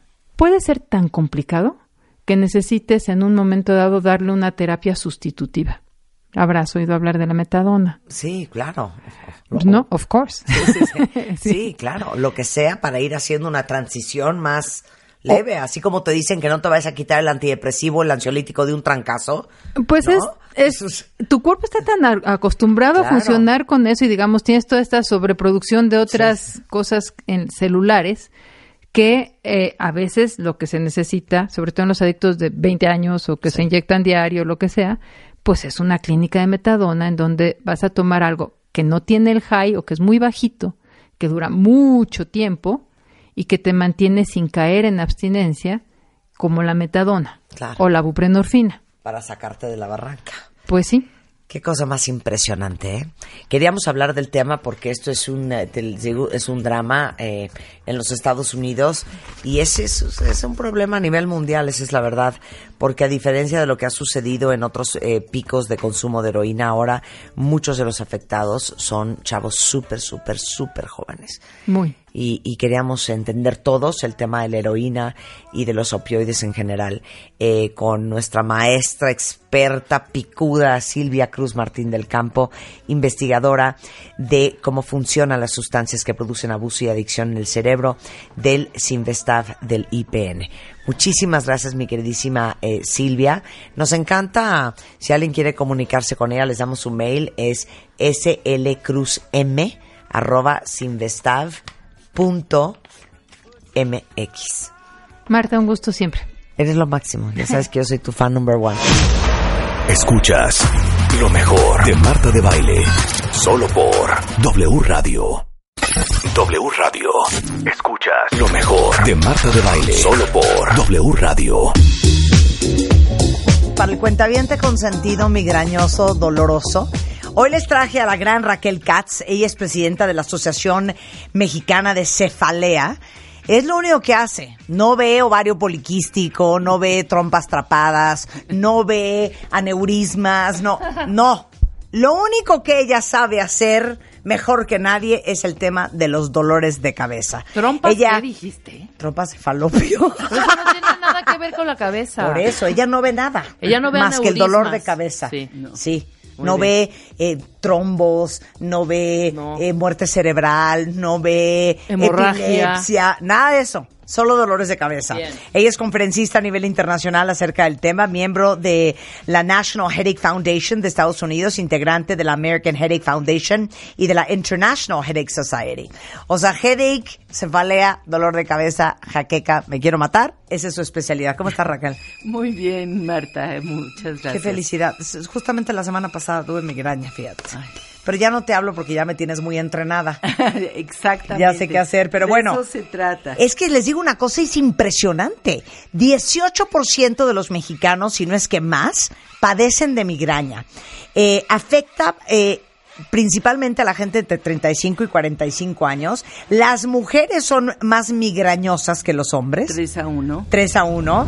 80% de los pacientes presenta su primer ataque antes de los 30 años y de acuerdo a la Organización Mundial de la Salud, la migraña ocupa entre los primeros 20 lugares de las enfermedades causantes de incapacidad, incapacidad, incapacidad, incapacidad. Eso fue un eco que ahorita hizo un efecto rulo. Bueno, les vamos a dar una novedad, pero antes de darles la novedad, Katz, danos la clase de migraña, migraña, migraña, migraña. Ese es otro efecto que hizo Rick. A ver, migraña. Ok, vamos a empezar con lo básico Eso. para todos los nuevos que nos están escuchando. Sí. La migraña es un dolor de cabeza que en el 60% de las ocasiones es de un lado, pero 40% de ellos es de los dos lados. Se caracteriza Puede ser adelante, atrás, a un lado, al otro. Puede ser toda la cabeza, pero la mayoría, el 60% es la mitad de la cabeza. Por eso se llama migraña, viene de la palabra hemicrania, mitad de la cabeza. Ah. De ahí viene la palabra migraña. Entonces, la mayoría son la mitad de la cabeza, pero también a veces puede ser los dos lados, puede ser las sienes, puede ser la frente, puede ser atrás de los ojos, puede ser toda la cabeza, en donde sea. ¿Qué se ¿En qué se caracteriza? Se caracteriza básicamente en que es un dolor pulsátil, sientes que te late, te, te pulsa y eso quiere decir que las arterias están involucradas y se acompaña de otros síntomas. Esa es una de sus características más importantes.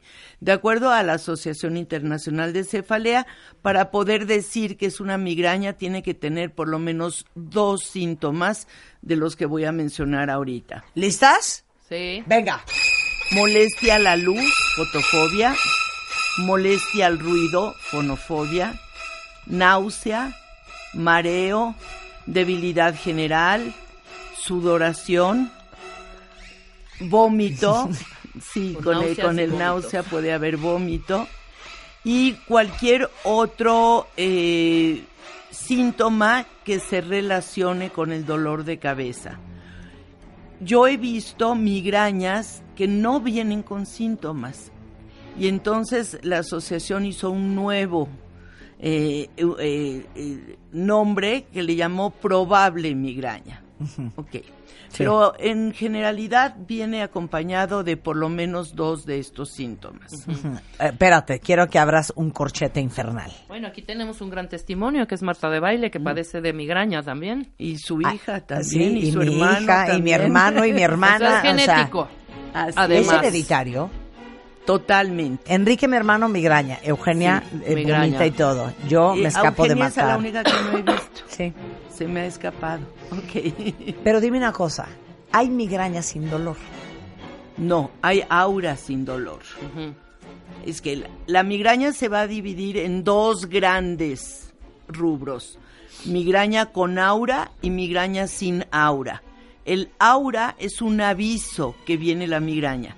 Este aviso en el 80% de los casos es una distorsión visual. Ven lucecitas eh, de diferentes formas o de diferentes colores o se distorsiona lo que están viendo, lo ven así como eh, Ondulado. ondulado o las letras se les cambian de lugar, o sea, son distorsiones visuales. A ver, a- abrimos otro paréntesis. Yo tengo distorsión visual. Entonces, cuando yo, yo sé que me viene una migraña, porque empiezo a no ver bien. Hagan de cuenta que veo borroso, Así es. como que mis ojos no pueden enfocar, y yo veo bien de lejos. Sí.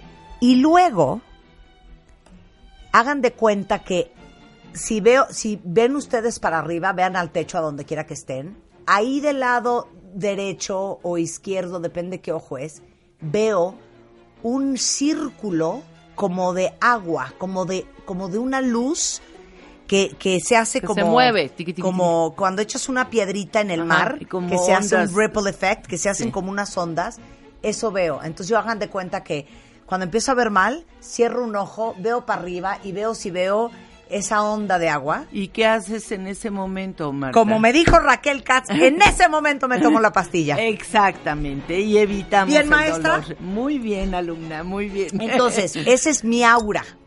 Ese es tu aura. Hay es otros aura. tipos de aura. También tenemos, por ejemplo, eh, aura neurológica en donde la persona empieza a no poder hablar bien Ya me pasó también. o que quiere decir algo y no puede. Te pasó en un programa, Me a la, pasó. a la mitad de un es programa. más, deberíamos de rescatar ese audio. ¿En qué año fue más o menos?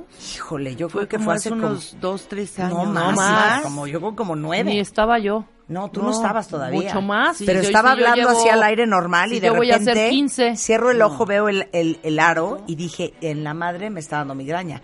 Y de repente empiezo. No, 13. El subor-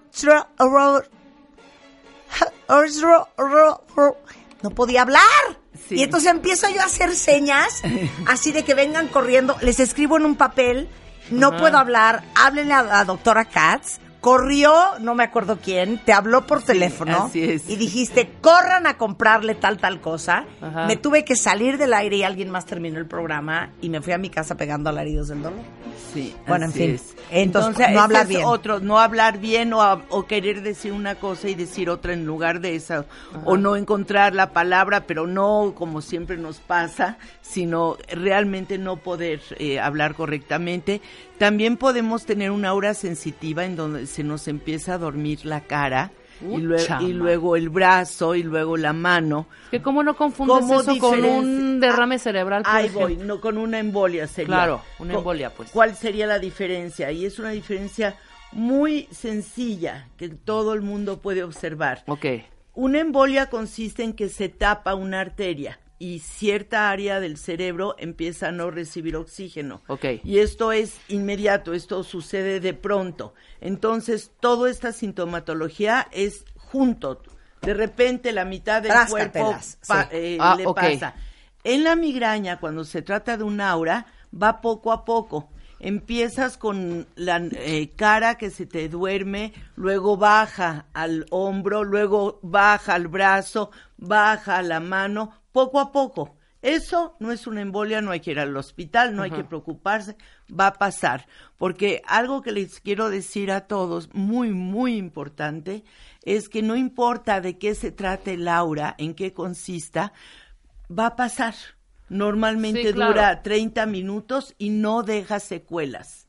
No va, todos los que no pudieron hablar bien, o los que vieron lucecitas, o los que no veían bien, se- Recuperarán todo. todo. Puede uno perder la mitad de la visión, puede uno perder toda la visión, puede no ver nada, también puede suceder, pero todo regresa a lo normal. Después de normalmente 30 minutos, hay algo que se llama aura prolongada, pero es algo muy poco común y, aún así no hay secuelas, Bien. aunque dure más tiempo. Te puedo hacer una pregunta muy Las fuerte. No vamos quieras. a decir marcas. ¿Eres fan de la cafeína? Ahí vamos. Prohibido. Prohibido tomar ningún medicamento con cafeína. Tu café puedes, con mucho gusto, si tú eres migrañosa, puedes una taza de café normal al día o dos de café descafeinado, no más, porque si no va a empezar a aumentar la frecuencia de tus dolores. Y todos los que tomen medicamento con cafeína porque dicen, es que a mí me sirve, te va a servir un ratito y cada vez van a notar que su frecuencia aumenta. ¿Por qué? Porque el cuerpo se acostumbra a la cafeína y le encanta y entonces dice dame más. ¿Cómo dice dame más? Provocando más dolor. Entonces tú te despiertas en la mañana y tu cuerpo te dice cafeína, cafeína, cafeína. Entonces ahí va el dolor para que me des cafeína. Y te tomas tu medicamento con cafeína. Te dura unas horas, se baja el dolor y al ratito Otra vez. regresa y vuelve a aumentar. Y se hace un círculo vicioso. Como Y así- Araceli que dice, mi esposo sufre de migraña, toma ibuprofeno con cafeína, pero se toma cuatro al día Sí, te apuesto que tiene dolor diario. y no se le quita. No, claro que no. No se le va a quitar y va a tener dolor diario. No pueden tomar medicamentos con cafeína. T- Todo, se puede decir marcas, todos los que tienen, no, no digo marcas. Bueno, todos los que tienen cafeína, de veras, lo único que van a hacer es darles un alivio al principio y después va a haber un rebote en donde van a tener mucho O más sea, lo dolor. que quieres decir es, oye, no importa si un día te duele la cabeza y alguien te ofrece ibuprofeno con cafeína, pues te lo metes. Pero no lo pueden tomar como una forma de tratamiento. Exactamente. ¿No? O sea, no estamos diciendo que es malo. Eh, sirve en una emergencia, por supuesto que sí. Sí, una, una vez a, la, da- a la semana, al mes, no pasa nada. No pasa nada. Pero lo que pasa es No que es un empiezan a tratamiento, tomarlo claro. todos los días. Claro. Y además toman café, porque me ha, me ha toma- me, me llegó una persona que dice, no, yo no tomo cafeína, yo nada más tomo eh, café aspirina, eh, mi- mis dos tazas de café en la mañana y litro y medio de Coca-Cola. Claro, no, bueno. Ok, Hab- no. Has hablado mucho de la cafeína y hablas de las inas, de las ergometrinas, de las todas esas. ¿O cuáles son? Eh, O eso no. lo acabo de inventar. No, no, no, no es de los ergos. ¿De dónde saqué ergometría? No, más bien de no, la la, ergotamina. Casi. Ergotamina. Ergotamina. Ergotamina. La ergotamina es otro, eh, eh, otra sustancia que ahora ya no la pueden comprar sin receta. Antes se compraba sin receta, lamentablemente, porque es de veras muy peligrosa. Eh, de acuerdo a, a el laboratorio que la fabrica, no debe no tomarse más de un gramo a la semana. Y la gente, me llegó una paciente muy al principio que tomaba 16 sidoliles diarios Ajá. y cada uno tiene un gramo. Y entonces lo que ocurre es que el- la ergotamina es un hongo eh, que provoca una vasoconstricción, que las arterias se apachurren, se aprieten y no dejen pasar la sangre. No, qué entonces, el- la enfermedad que puede dar se llama ergotismo, en donde la pierna se va a, porque los pies, porque son los últimos a donde llega la sangre, se van poco a poco a, a- no van a tener suficiente sangre y se pueden gangrenar. Entonces, ¿por qué es vasoconstrictor? Sí, Puta, sí, no porque manches. sí. Oigan, antes de pasar al tema del, del tratamiento nuevo, nada más una cosa que aclarar, porque dice, no, ¿qué alimentos evitar? Porque dice aquí, chocolate, aguacate, ¿qué hago? Es que no Lo hay has que evi- explicado muchas sí, no hay que evitar específicamente algo. Hay que concientizarse y empezar a detectar qué nos afecta. Sí, que Hay brote, algunos ¿no? que son mucho más comunes, como el chocolate, como el- el alcohol, son más comunes. A un tío le da por pero la no menta. necesariamente le va a afectar a todos. Tú has hecho una lista enorme. Sí. El sol. Hay una lista de, eh, de disparadores, se les llama esto disparadores o detonadores, y desde alimentos y bebidas como el chocolate, eh, alimentos curtidos, el yogurt, cítricos, hay miles. El vino, Pero a el cada calor. quien, el vino tinto, acá, a cada quien cambios, cambios barométricos, como cuando va a llover, el calor, el sol en la cabeza, eh, hay muchísimos los cambios hormonales, la menstruación, la ovulación, el estar embarazada, el tener el bebé, o sea, todos estos cambios pueden eh, provocar que eh, disparar crisis. Hasta malpasarte. Eso es bien importante. Ese siempre te va a dar dolor. Es. Prohibidísimo malpasarte. Saltarte las comidas. Sí. Uno, eh, los, la gente con migraña tiene que comer cada tres o cuatro horas a fuerza, a fuerza, a fuerza. Claro. Ahora, hay novedades médicas. Ok. Todos los medicamentos preventivos eran medicamentos que eh, se usaban para otras enfermedades y se usaban para, eh, para la migraña porque no había otra cosa. En mayo de 2018 se aprobó el primer preventivo específico para la migraña, que la, el componente se llama Erenumab. Erenumab. Es de la fa- del laboratorio Novartis. Y luego, unos meses después, se aprobó el segundo, porque ya saben que los descubrimientos vienen como en racimo. El segundo viene del la- laboratorio Teva. Y el y tercero también ya se está probando, que viene del laboratorio Lilly. Y el cuarto se está probando del laboratorio Adler.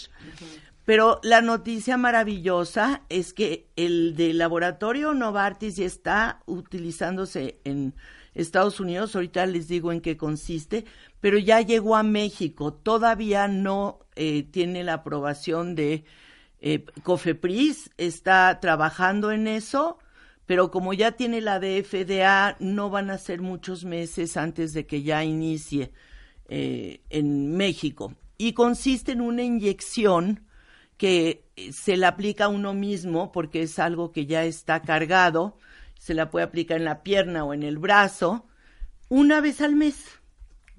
Es una inyección subdérmica que es una vez al mes Órale. y que supuestamente en, en los estudios que han hecho va a disminuir los dolores en, de migraña crónica. La migraña crónica son 15 dolores o más al mes, que va a bajarlo a eh, en cuatro o seis dolores menos al mes y en la migraña que no es la migraña crónica, la episódica, va a ser eh, mucho menos dolores, hasta uno o dos al mes. Eso es lo que prometen. Yo todavía no tengo la experiencia con los pacientes porque en México todavía no se ha aprobado, pero les prometo que el momento que se apruebe, venimos otra vez con Marta y les avisamos, ya está en México. Erenumab. En cuanto esté en México, yo les prometo, y bueno, los laboratorios responsables de traer el eh, Erenumab, Erenumab, Erenumab, ¿verdad? A Sí. México, avísenos, por favor, igualmente tú estate pendiente Aquí- para que regresemos no, y estoy, hablemos yo del estoy, tema. Yo estoy hablando con el laboratorio porque... Ah, sensacional. Sí. Buenísimo. Y la segunda gran noticia. La segunda gran noticia es personal. Los invito a todos a que visiten mi nueva página que se llama Doctora doctoracats.com. Doctora Más Katz. fácil no puede ser. A ver, vamos a entrar. Doctoracats.com. Ahí vamos a poder ver contenido. Ahí sales tú. Ahí salgo yo. Contenido, hacer y- y citas. Ese ¿qué? video que está bajito de mi foto es un video de seis minutos maravilloso sobre la migraña que les va a encantar. Perfecto. Y hay testimonios, hay Artículos y podcasts. y muchos podcasts con Marta Eso. de Baile, muchos podcasts. Marta de Baile es la estrella de mi página Y ahí viene cómo contactarte. y viene como Ok, contactarme. para todos los que están escuchando que les urge una cita contigo, bueno, doctora, cats.com Sí, con K y con Z, doctora K-A-T-Z. y luego 5203-4950 y 5203-1543. Así es, ahí Gracias, están Raquel. esperando los números. W Radio. Escuchas lo mejor de Marta de Baile. Solo por W Radio. Escuchas lo mejor de Marta de Baile. Solo por W Radio. Estamos de vuelta. Oigan, está con nosotros una de las personas con quien más disfruto platicar. Ángeles Walder viene desde España y con ella siempre hemos hablado del tema de la descosi- des- de- Descodificación biológica. Te amo, gracias, hija. Descodificación biológica. Ella es, de hecho, el directora del Instituto Ángeles Walder eh, de Descodificación Biológica, autora de libros como El arte de escuchar el cuerpo, El reflejo de nuestras emociones, que es el último. Exacto. Porque ya está en España el libro, ¿no? Está en España, salió en febrero y ahora llega a tu mesa. Y básicamente, hoy vamos a hablar de todos los que traen broncas de pareja. Vamos a aprender desde la descodificación biológica, desde por qué se forman las parejas. O sea, por qué acabamos con la fulana o con el fulano con que estamos hoy. Eh, y cómo es que las relaciones se descomponen. ¿Por qué si todo iba bien no entendemos esto fue gradual? ¿Qué día comenzó todo a, derrumbarse? ¿Qué pasó? Y para empezar, para todos los que en su vida han oído descodificación biológica, dales en 30 segundos el glosario. Es una herramienta que Ajá. nos sirve para encontrar los puntos de conflicto que tú no has visto. Por ejemplo, si O viene sea- alguien con un tema de pareja Sí. y, y trae un problema físico, alguien viene con un problema de vagina, una Sí. infección, Sí. nosotros lo primero que tenemos en cabeza pensar es, vale, conflicto biológico de pareja. Y con la descodificación como herramienta vamos a ayudarle a encontrar dónde comenzó esa historia, ese problema. Y por eso es tan interesante de O poder sea, es mirar, entender, Ángeles, entender. Qué nos quiere decir nuestro cuerpo Exactamente, por eso es el arte con de las manifestaciones físicas. Claro, exacto. Porque obviamente, si ustedes han oído de metafísica, se explica que todo lo que representa o, o- o- o muestra el cuerpo físico viene de una emoción. Siempre miramos la psique, o sea, la manera de responder ante los eventos, no es una historia, es como tú respondes ante esa historia, las emociones que se cargan en ese instante, la reacción que hay en el cerebro y por eso a veces nos duele la cabeza y la descarga que hace el cuerpo. Entonces, cada, cada mensaje que te da el cuerpo trae un código por detrás que tú eres capaz de leer si sabes escucharte. Claro. Eh, ¿Te acuerdas el libro de mm, Heal Your Body de Louise L. Hay? Sí. Es un poco eso, ¿no? Mm, yo te diría que no. Mm, Me ¿No? encanta el trabajo que ella hizo y cómo estimuló a todo el mundo a que se quisieran, pero la descodificación biológica se basa en la biología, en la función del órgano. Si la vagina y el cuello del útero sirven para el contacto en el momento de la penetración, eh, no van a tener un problema de no me siento sexualmente atractiva, no, van a tener un problema precisamente de frustración sexual o afectiva. O sea, no es eh, algo, una idea metafórica, sino que es la biología y eso A es ver, lo que vamos a ver, buscar. de- A ver, si con este ejemplo lo- me, me queda más claro.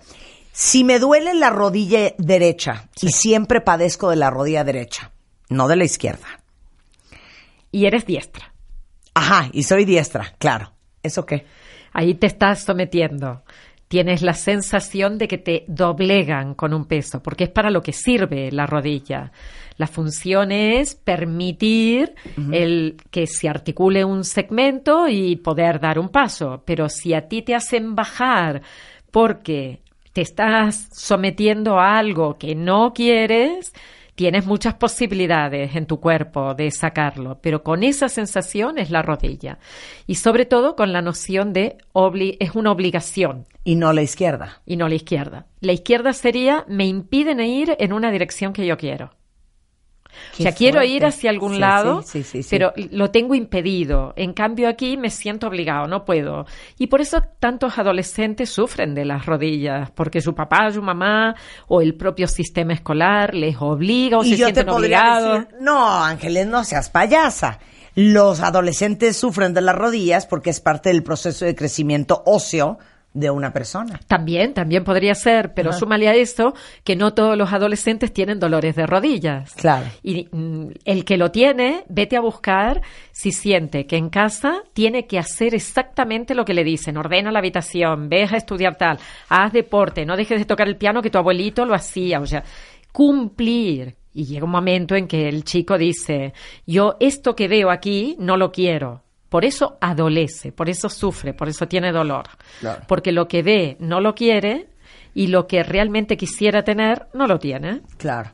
Ahora vamos al tema de pareja, porque hemos hablado con Ángeles sobre el peso, sobre diferentes enfermedades, pero nunca hemos hablado contigo de la descodificación biológica desde el punto de vista de la pareja. Y empecemos al principio. A ver, empecemos con el, es que nunca tuve suerte en el amor. Si nunca has tenido, es porque has pensado que esto es una lotería. Y la verdad que la vida no es que sea una lotería. Te presenta lo que tú necesitas para evolucionar. ¿Y qué ocurre? Que con esa pareja has aprendido lo que tenías que aprender. Y cuando se ha llegado al nivel máximo, has cortado. Ya está, no hay más. El que aguanta más, lo único que hace es estirar del elástico. Y al final el elástico está todo flojito. O sea que, ¿para qué vas a seguir con alguien? Con quien ya has cubierto tu cuota. ¿Y por qué cubres la cuota? Qué fuerte lo que acaba de decir Ángeles, cuenta bien, Lo del elástico nada más. No, lo de cubrir tu cuota. sí. O sea, es como ya haberte graduado de Matemáticas 1 y seguir neciándole al maestro que quieres volver a entrar a Matemáticas 1. Y te va a decir, hija, no, ya te graduaste. Pasa. O como cuando un psicólogo te da de alta y dice, no, es que yo quiero seguir viniendo a terapia a seguir hablando del mismo tema. Claro. Ya, done. Thank you. Next. Sí, es que el next es responsabilidad en la vida, es darte cuenta de cuáles son tus limitaciones, cuáles son tus capacidades, cuáles son tus necesidades a nivel de sentimientos, de emociones, de, de vida en sí, qué es lo que tú necesitas en el día a día. Porque muchas veces estamos en referencia a papá, a mamá, Ajá, sí. a, a tener que cubrir un rol y nos ubicamos en un lugar que no nos corresponde. O sea, si yo lo único que quiero es estar mirando todavía la relación de papá y mamá y es gente que te dice, oye, es que no sé cómo se aguantan y a ti no te interesa, tus padres viven juntos, sí, Sí. llevan 70 años peleándose, sí, pues déjalos, que sigan, que hagan su vida, pero quien tiene que hacer la suya eres tú. Entonces muchas veces estamos en referencia a papá, a mamá, a lo que nos faltó o a las heridas del pasado. Por ejemplo, estamos en, en unión con esa idea de que no he hecho el duelo de todos los abandonos que he vivido y le hago pagar a mi pareja que sea quien me cubra todas mis necesidades pasadas y tenemos una dependencia emocional ante el abandono. El otro solo puede estar como vaca lechera dándome todo el día y no puede ser. Y sea hombre o mujer, cada uno tiene que ser un adulto responsable. Por eso la mayor parte de las veces, cuando se cubre un ciclo de pareja, cuando ya está el tope, avanza a otra cosa. Claro, ahora, nada más porque nosotros aprendemos aquí por repetición. Vuelve a decir, mensaje cariñoso, a todos ustedes que dicen, es que yo no tengo suerte en el amor. La tienes. Todos tenemos la suerte de poder enamorarnos. Enamorarnos significa ver a alguien, sentir chispas por todo el cuerpo y lanzarte como si fueras elefante por tobogán. Sabes, allá vamos y, y vas a parar muchas veces a, a estrellarte. Pero todos tenemos la posibilidad de enamorarnos. Entonces, Solo cada vez depende. que tengas la tentación de decir, no, hija, es que yo no tengo suerte en el amor, No, no. ¿por qué debemos de sustituir esas palabras? porque tienes la posibilidad de enamorarte como siete veces fuerte y después todas las que quieras así suavecito. Pero de esas de intensidad que se te suben todas las hormonas y que el cuerpo se vuelve loco y que estás tres años cegado porque no ves absolutamente nada más, la tienes. Solo tienes que sanarte. Solo tienes que ver cuáles son tus problemitas para no pasárselas al otro. Y sí que tienes la posibilidad de encontrar gente, pero sal de donde estás metido. Claro. Y ves a un lugar donde puedas encontrar. Sí, sí. No, no, seguramente en el, bueno, en estas redes sí. que hay, encuentras lo que no quiso nadie por ahí y entonces está lo peor de lo peor muchas veces y tienes una, dos, tres, cinco reuniones y acabas diciendo ¿para qué sigo yendo a estos lugares si no, no voy a, a encontrar nada más? Pues si te has dado cuenta de eso, vete a otro espacio, haz cursos, encuéntrate con gente, ves a reuniones, a conferencias, platica con alguien. Es que yo el otro día puse un post que decía, en vez de estar enfocando toda tu energía y tu tiempo en encontrar la pareja perfecta, mejor invierte ese tiempo en convertirte en una pareja perfecta, en Fenomenal. pulirte como persona. Maravilloso. Lo demás va a suceder por Exacto. añadidura. Es que lo demás viene. Viene solo. Pero no, es lo que te digo, no puedes estar sufriendo por los rechazos que has vivido en tu vida, con rencores porque otras parejas te han hecho esto y lo otro. Porque una pareja es el 50%. O sea, lo que le estás achacando al otro, no lo estás mirando en ti. Más vale que empieces por reorganizar tu vida y ver cómo puedes dejar que las cosas fluyan. No estés pendiente de pareja. Sobre todo cuando estás pendiente es cuando no aparece. Ahora, desde el punto de vista de descodificación biológica, ¿cómo se forman las parejas? Se forman por diferentes motivos. Por un lado, ¿qué vocación tienes? ¿A ti te gustaría tener familia? Hay niños o niñas que de chiquitines dicen, ¿de mayor qué quieres ser, papá o mamá? Y entonces tienen la vocación de tener familia. Y luego anhelan, buscan a alguien, captan con sus feromonas, captan al otro y dicen, este tiene la mejor carga energética y la mejor carga genética para que yo pueda tener un hijo. Y cuanto más alejadas las cargas genéticas, Sí. mm, biológicamente es mejor para el nuevo ser. La histocompatibilidad, ¿se acuerdan que hablamos de estupendo. Pues una vez que está definido, tú quieres pareja con hijos, pues busca una persona que puede ser pareja con hijos. Porque si buscas a alguien que tiene vocación de soltero y tú quieres hijos, vas a estar luchando todos los días. Quiero tener ahora, no, espérate, vamos a comprar el piso, vamos a ir de vacaciones, vamos a tener coche, vamos a casa de vacaciones, pues no vas a tener nunca la posibilidad de tener un hijo. Y vas a estar en lucha hasta que finalmente dices, mira, a mí se me está pasando el arroz, tengo 38, 39 años, tú no quieres, pues ya me largo y me voy a buscar a otro con quien tener. O se acaban teniendo hijos solos con, con diferentes métodos. Pero también podría ser que esa pareja la busques para no estar solo. Quien no se ha sanado la soledad y vive en desolación va a sufrir con cualquier pareja. Y esto es, empieza por mirar si te satisface estar contigo mismo un sábado por la tarde, solito en casa, solita en casa, leyendo y haciendo lo que a ti te interesa. No le pidas al otro que venga a ser tu media naranja eh, porque acabarán siendo medios limones o medias toronjas. No te pueden dar lo que tú a ti te falta. Tienes que estar, como tú has dicho antes, en esa frase maravillosa que no puedo repetir en este momento, pero tienes que estar completo Claro. para ir a buscar. Entonces, hay diferentes niveles de pareja. O voy a buscar una pareja para cubrir, muy freudiano esto, para cubrir a papá o a mamá, ¿no? Para tener O el sea, rol. porque uno piensa, y yo, yo creo que un poco ese es una, un autoengaño. O sea, tú piensas, porque aparte del enamoramiento todo es pésimo. O sea, primero te vas como gorda en tobogán, te enamoras hasta las manitas y ya después medio empiezas a cuestionar, si es que te cuestionas, ¿eh? Porque muchos nos casamos hasta sin cuestionar las primeras veces cuando éramos más jóvenes. Pero creerías que estás con la persona con que estás hoy porque físicamente te gustó y porque te cayó perfecto.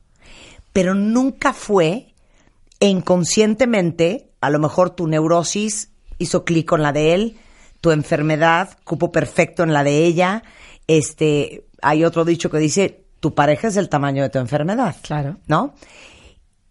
Y nosotros creemos que acabamos con esa persona porque nos gustó y nos cayó perfecto.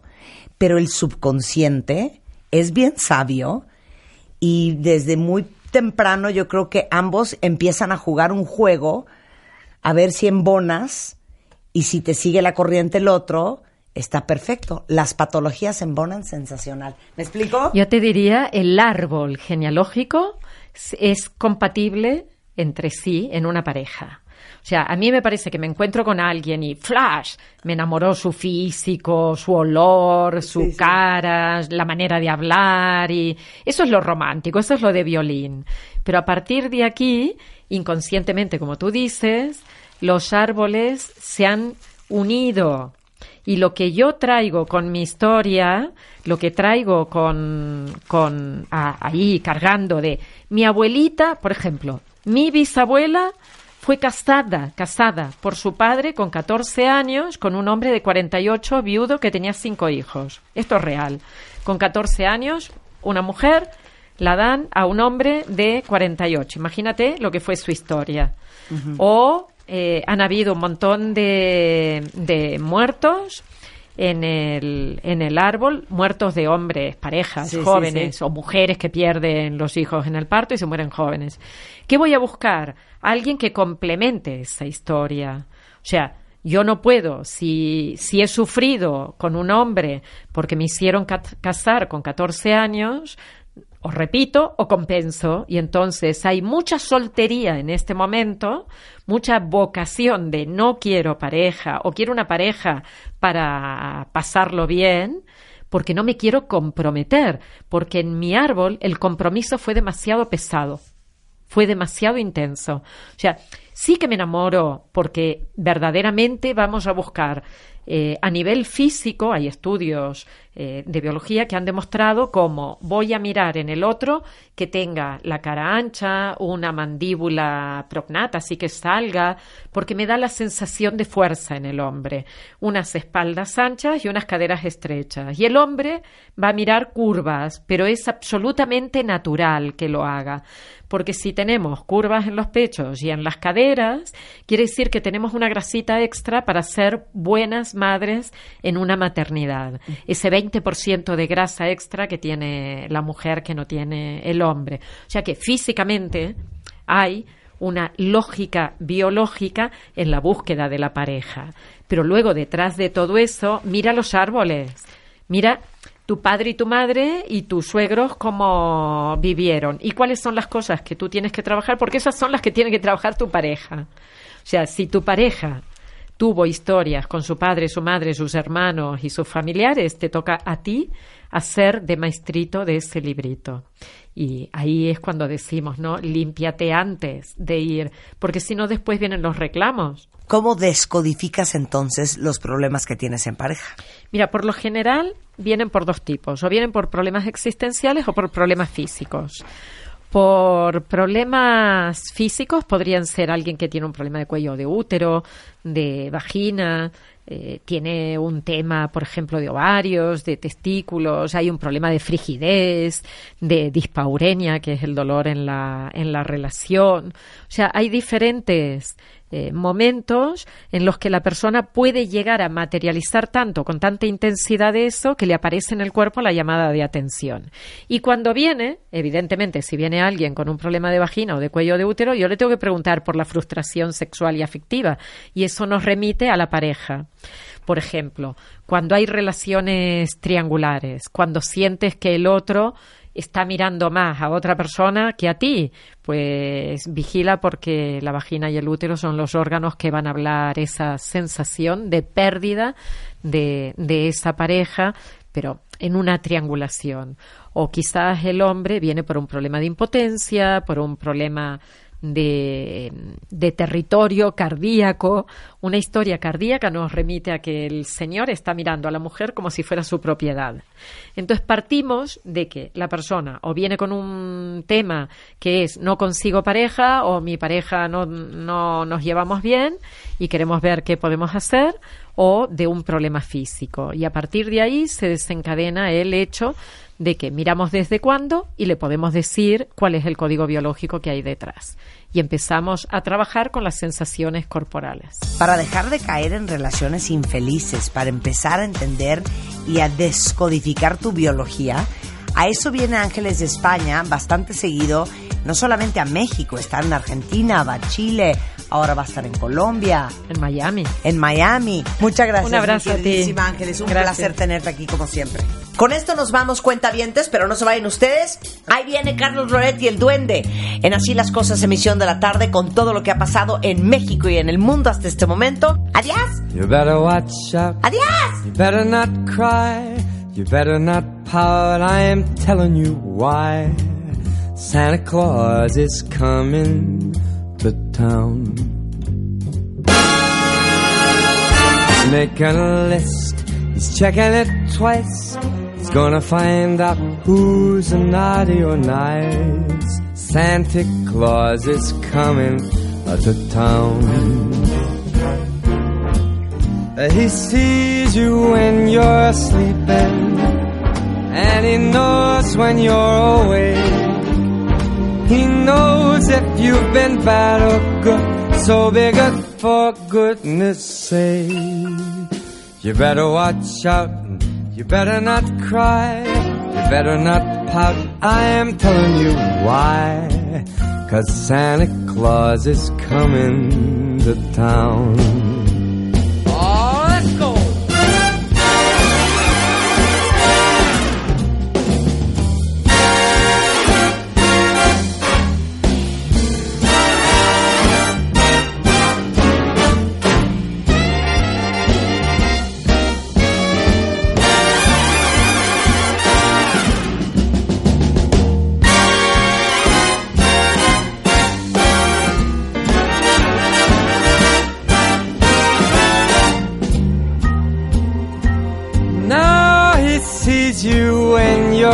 Sleeping, and he knows when you're awake. And he knows if you've been bad or good, so be good for goodness sake. You better watch out. You better not cry. You better not pout. I'm telling you why. Santa Claus is coming to town. You better watch out. You better not cry. You better not pout. I'm telling you why. Santa Claus is coming. I mean the big fat man with the long white beard. He's coming to town.